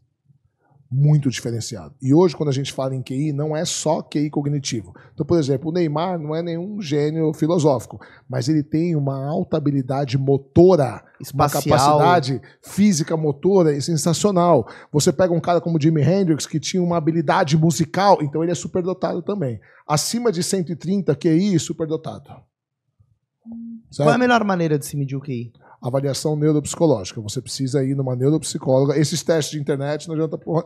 Até uma outra coisa assim, mas assim, o que tem validação são testes. Eu acabei de fazer o meu com a Nath. Ah, legal. É, e aí ela me indicou para esse estudo, eu estou sendo estudado, estou sendo estudado porque o meu QI é acima de 130, é 138 meu QI, então eu sou considerado o que seria. Eu gostaria de ser superdotado de outra maneira. Gos- Gostaria Mas, de ser bem infelizmente- dotado, né? Infelizmente, né? não, não, não fui avantajado. assim, Deus né? não é bom em todas Deus, as... é, Deus, tira daqui, põe aqui. Dá uma mesclada aí, né? Pô, 5 tá pouco, né? Esse, esse, Pô, 138, 5, porra. Eu até aceito ser meio burrão. Vamos, vamos- a gente vai terminar com esse dilema filosófico Vamos, agora? dar. Então, olha só, você pega uma população malnutrida, malnutrida é, é, é, de nutrientes mesmo, de comida. Então, assim, ela já não tem como desenvolver Não. uma capacidade intelectual, porque falta nutriente para a formação do cérebro. Com uma má formação intelectual, certo? Então, olha só, tem um, um sociólogo francês chamado Pierre Bourdieu, e Bourdieu ele, ele, ele desenvolve o conceito de capital social, capital estético e capital cultural. Então ele diz assim: se você tem um capital estético, ou seja, você é considerado bonito né, pelos padrões da sociedade, você já sai 100 anos na frente. Certo? Sai 100 anos na frente. Porque se chegar alguém aqui com o mesmo currículo para contratar, tem uma pessoa super bonita, seja homem ou mulher, e um outro super feio, você vai contratar o bonito. Não tem como você falar que não. Certo? Capital estético. Capital cultural. Se você nasce numa família onde você tem acesso à cultura, então vamos supor, seu pai e mãe formado, pós-graduado, sempre leram para você, você tem acesso a livro, a educação, você saiu 100 anos na frente do menino que nasceu na favela, por mais esforçado que ele seja, com pai e mãe analfabeto, pai pedreiro, mãe empregada mexe, você saiu 100 anos na frente. E se você nasce com capital social, numa família rica, que você tem visibilidade social, Network. você nasce 500 anos na frente. Se você nasce com os três, você nasce 5 mil anos na frente. Uhum. Entende? E você imagina, cara, esses caras, pô, CEO da empresa multinacional, 29 anos. Caralho, 29 anos. Mas quem que fundou a empresa? Meu avô, meu pai. Eu não tô tirando mérito do Não, cara. claro. Ele até merece, mas, Mas você ele concorda? largou na frente, né? Largou 500 anos na frente, cara. 500 anos na frente. Entende? Eu falava pros meus alunos, eu Aí, dava aula... aí o cara pega e se compara com isso, né? Esse é o problema. Mas eu falava pros... Mas aí você tem duas maneiras de encarar as coisas. Você tem duas maneiras. Eu dava aula no Estado como voluntário. E aí os alunos ficavam eu, eu sempre falava assim, gente, vocês não querem estudar, começava tititi, eu falava, é só falar que eu vou embora, cara. Eu não ganho porra nenhuma pra estar aqui. Eu podia estar dormindo, eu podia estar trepando, eu podia estar passeando, eu podia estar treinando. Eu, eu tô aqui porque eu quero ajudar vocês, certo? Se não quiser ter aula, não precisa, é só falar, certo? Agora, não esquece o seguinte, vocês acham que vocês são espertão aqui? Cara, os anos que eu dei aula como voluntário, 70% dos professores faltavam o ano inteiro no estado. Vocês quase não têm aula. Falei, vocês, a maioria são analfabetos funcionais no terceiro colegial. Vocês conseguem ler as palavras, mas eles não conseguem entender o sentido da frase. Eles lêem tão devagar. Com, Aí eu falei, falei para um menino assim uma vez, eu falei, você, ô espertão, malandrão. É, professor, porque aqui é a malandragem da rua. Eu falei, beleza, deixa eu só te fazer uma pergunta. Meu filho tem 10, na época ele tinha 5. 5 ou 6. Eu falei, olha, meu filho, ele fala três idiomas porque desde que ele nasceu eu falo espanhol com ele, a mãe fala em português, e ele, desde os cinco meses, ele estuda numa escola bilíngue. Meu filho fala três idiomas. Beleza? Beleza. O meu filho, eu sou empresário. Eu sou empresário. Então eu tenho. Não sou rico, mas eu tenho uma condição financeira razoavelmente boa. E o meu filho, ele vai ter contatos. Então, o, o, os meus amigos, eu tenho amigos muito ricos, tal. Então, assim, geralmente o jovem começa a fazer negócio, vai trabalhar na empresa do tio, fecha não sei o que e tal. Então, a chance que ele tem. Capital de ter... intelectual, capital social. Capital intelectual e capital social. Beleza? Beleza. E o meu filho é loiro do olho azul. Deixa eu te fazer uma pergunta, você que é todo malandrão. O dia de amanhã, se você for disputar uma vaga de emprego com meu filho, qual é a chance que você tem de levar essa vaga? Ele falou, pô, professor, tá humilhando. Eu falei, cara, eu não tô humilhando. Eu tô te mostrando quão importante para você é se apegar à oportunidade que eu tô te dando aqui, que esses filha da puta desses professor relapso aqui que falta e estão ganhando do Estado, não estão nem aí para vocês e eu tô vindo de graça tentar te ajudar, cara, porque você a vida é injusta, você saiu lá atrás, irmão. Você saiu 200 anos lá atrás. Se você fizer corpo mole, sabe quando que você vai conseguir alguma coisa na vida? Só se você, você vai querer o quê? Ir pro crime? É isso que é o teu ideal? Ser criminoso? Nossa! Uhum. Parabéns! Cara, esse moleque ficou assim, ó, ficou me olhando. No outro dia, esse moleque me ligou e falou, professor, eu me Vou te pegar na... curso. Não, ele falou, cara, eu me matriculei num curso extra, não sei o quê, porque eu fiquei pensando, você tem razão. Cara, se eu conseguir salvar um aluno, para mim já tá bom. Claro. Entende? Mas é essa que é a questão. Nós somos feitos, a, a, a, o sistema é feito para manter o povo burro. Uhum. Então, o meu trabalho como professor é tentar divulgar conhecimento de qualidade. E dar os exemplos é. também, né? Eu é acho que é bacana. Claro, que, é, é isso. Que, é, que eu acho que, no final das contas, é o que a gente vai acabar fazendo. É, muito que a gente faz aqui do podcast é tentar fabricar essas histórias, mostrar como é que é, heróis, literalmente, para chegar e fazer as pessoas ficarem inspiradas. Esse que é, é, o propósito que a gente tem feito aqui, né? A gente, digamos, se uma pessoa falou assim, cara, eu fiquei inspirado para fazer alguma coisa porque a gente falou alguma coisa legal aqui, cara, transformador. É demais. Eu cheguei no professor Clóvis, primeira vez que eu encontrei, falei, professor, eu entrei na faculdade de filosofia por sua causa. E ele falou, sinto muito. sinto muito. É, é. E aí, cara, ele virou um ícone assim para mim. Quando eu comecei da palestra, é, eu descobri, ele já estava se aposentando, né? E ele dava aula na ECA, que é a Escola de Comunicação, Comunicação e Arte da USP, e eu queria fazer filosofia. Meu não queria fazer, lá na ECA. Eu não queria fazer Comunicação e Arte. Só que eu descobri que ele dava aula na Casa do Saber, Sim. toda semana. Cara, eu comprei três anos de curso, direto gastei uma grana. Porque a Casa do Saber era no meio de Itaim, era caro pra caramba, mas na época eu tava bem de grana. Eu comprei três anos de curso, eu repeti os cursos. Repetia, só para continuar estudando com ele. E aí eu comecei a dar palestra em 2013, 2012. E aí eu gravei uma palestra minha num pendrive e levei para ele. Falei, professor, o senhor poderia assistir? Porque, cara, eu sou fãzaço dele, ele, né? É, eu falei, o senhor poderia assistir, ver o que, que o senhor acha tal, da minha palestra tal? Ele falou, pô, claro, não sei o que, tal, beleza. Na outra semana eu cheguei lá, ele não falou nada. Segunda semana, ele não falou nada. Aí tu pensou, tá sendo filosófico Terceira comigo. semana, não falou nada. Na quarta semana eu falei, quer saber? O cara não tem obrigação, era uma hora e meia de palestra. Naquela uhum. época não tinha palestra online. Uhum. Ele fazia duas pontes aéreas por dia, fazia 10, 12 palestras por semana, imagina. De manhã estava em Brasília, depois estava em Salvador. Né? Falei, meu, o cara não tem obrigação de, de assistir uma hora e meia de palestra minha. O cara foi educado, né? Beleza, desencanei. Quando deu um mês e meio, eu sempre era o primeiro a chegar e o último a ir embora. Ele chegou para mim, eu estava sozinho na sala, sentado na frente. Ele chegou e falou: Oi, Chilena, tudo bem? Então, cara, podemos tomar um café depois que acabar, quando o pessoal foi embora? Porque quando acabava, ficava todo mundo tietando, tirando foto e tal. Eu falei: Claro, professor. Imagina. Não, hoje eu não posso. é. Já liguei pra minha mulher e falei: Não me espera, não tem hora pra chegar. Mano. Beleza. Esperou todo mundo embora e tal. Sentamos na cafeteria lá da, da Casa do Saber. Ele abriu um livro, um caderninho. No minuto 23, eu acho que você poderia fazer assim, assim, assado. No minuto 32, Meu. Deus! eu te juro, quase que eu tive um orgasmo. Quase que eu dei um beijo na boca dele, velho. Eu já era fã dele. Cara, eu fiquei 10 vezes Tem- mais fã.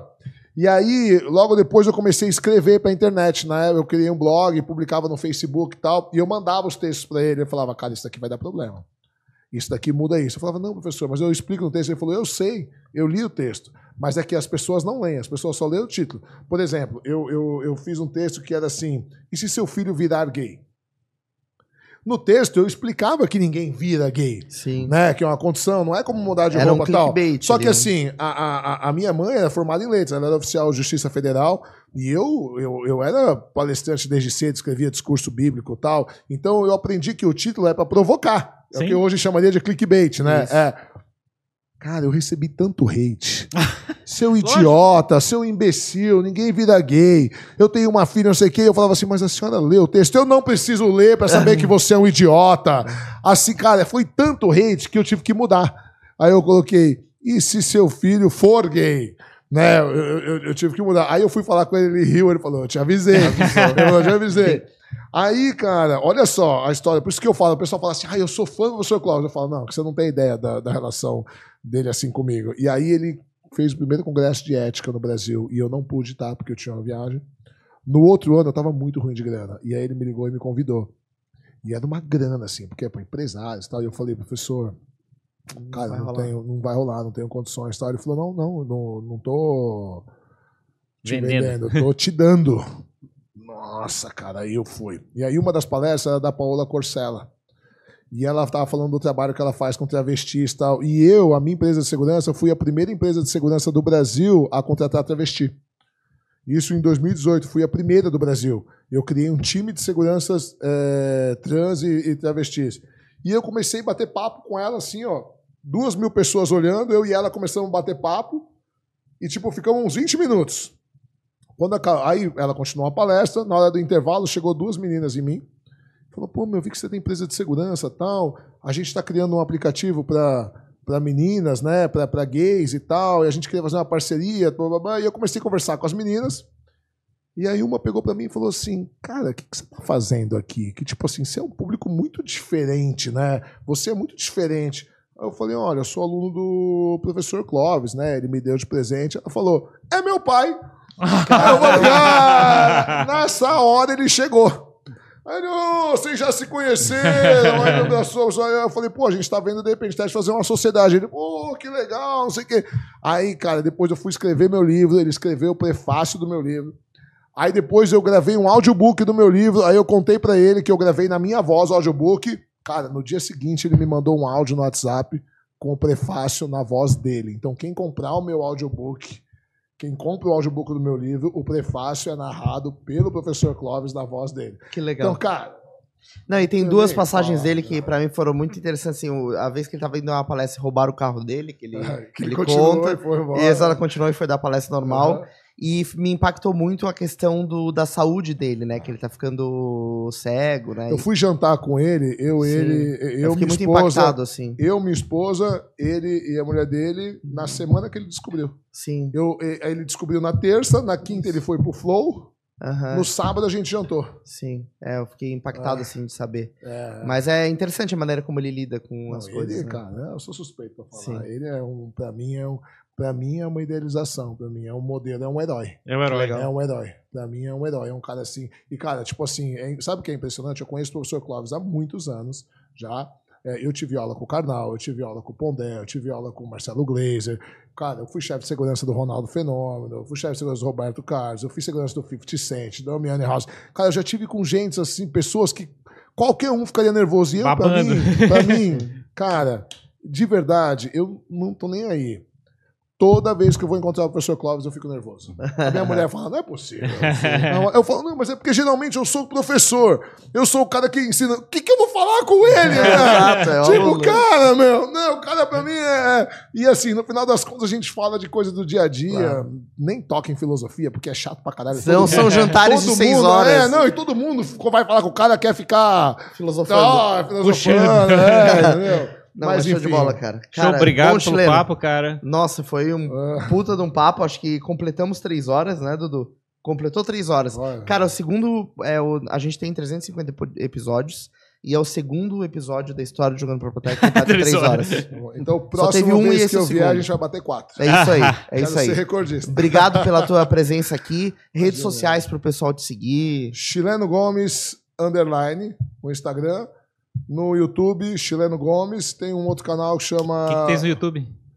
Eu tenho, então, assim, cara, faz muitos anos que eu não posto porra nenhuma, mas Ah. eu tenho muito vídeo no YouTube. Eu tenho dois canais. Eu tenho um que chama Traduzindo a Filosofia, que é um curso de filosofia gratuito que eu venho desde a mitologia grega até. o- a ideia era vir até os dias de hoje, mas eu parei na aula 20 em René Descartes.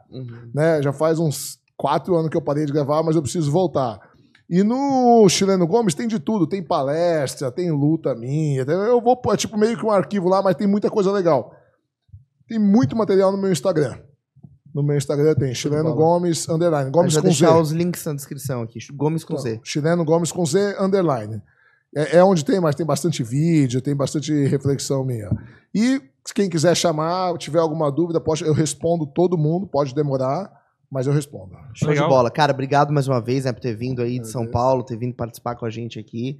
É, foi um prazer te receber. É, obrigado a você que acompanhou mais este episódio aqui no Jogando para a Plateia, você que foi guerreiro de assistir e, na verdade, de curtir, porque passaram três horas e a gente, é, se for ver, a gente nem percebeu passar. É, aprenda né, a questionar as coisas, que esse episódio tenha te trazido é, o benefício de ter esse crescimento. Mas saiba que se você começar a abrir portas, você não vai parar, né? Ah, Vai ter, vai ter hater de religião aqui pra gente? não? Talvez, vai ter hater de vegano e vai ter hater de tudo. que- A gente tirou em tudo, né? batendo, Olha, vamos limitar os comentários nesse episódio, É, tá? Mas muito obrigado. Obrigado mesmo por vocês acompanharem. Se você não está inscrito no nosso canal, inscreva-se. Siga a gente no Instagram. E agradecer também aos nossos apoiadores, ao Lid Santa Catarina, ao Davi Paz e Lima, ao Danco e à doutora Rebeca Reisen, que nos ajudam a viabilizar esse projeto. Muito obrigado e até o próximo episódio do Jogando. Jogando pra plateia, gente. Falou, gente. Obrigado. Tchau, tchau. Tchau, tchau. Só sabemos que nada sabemos.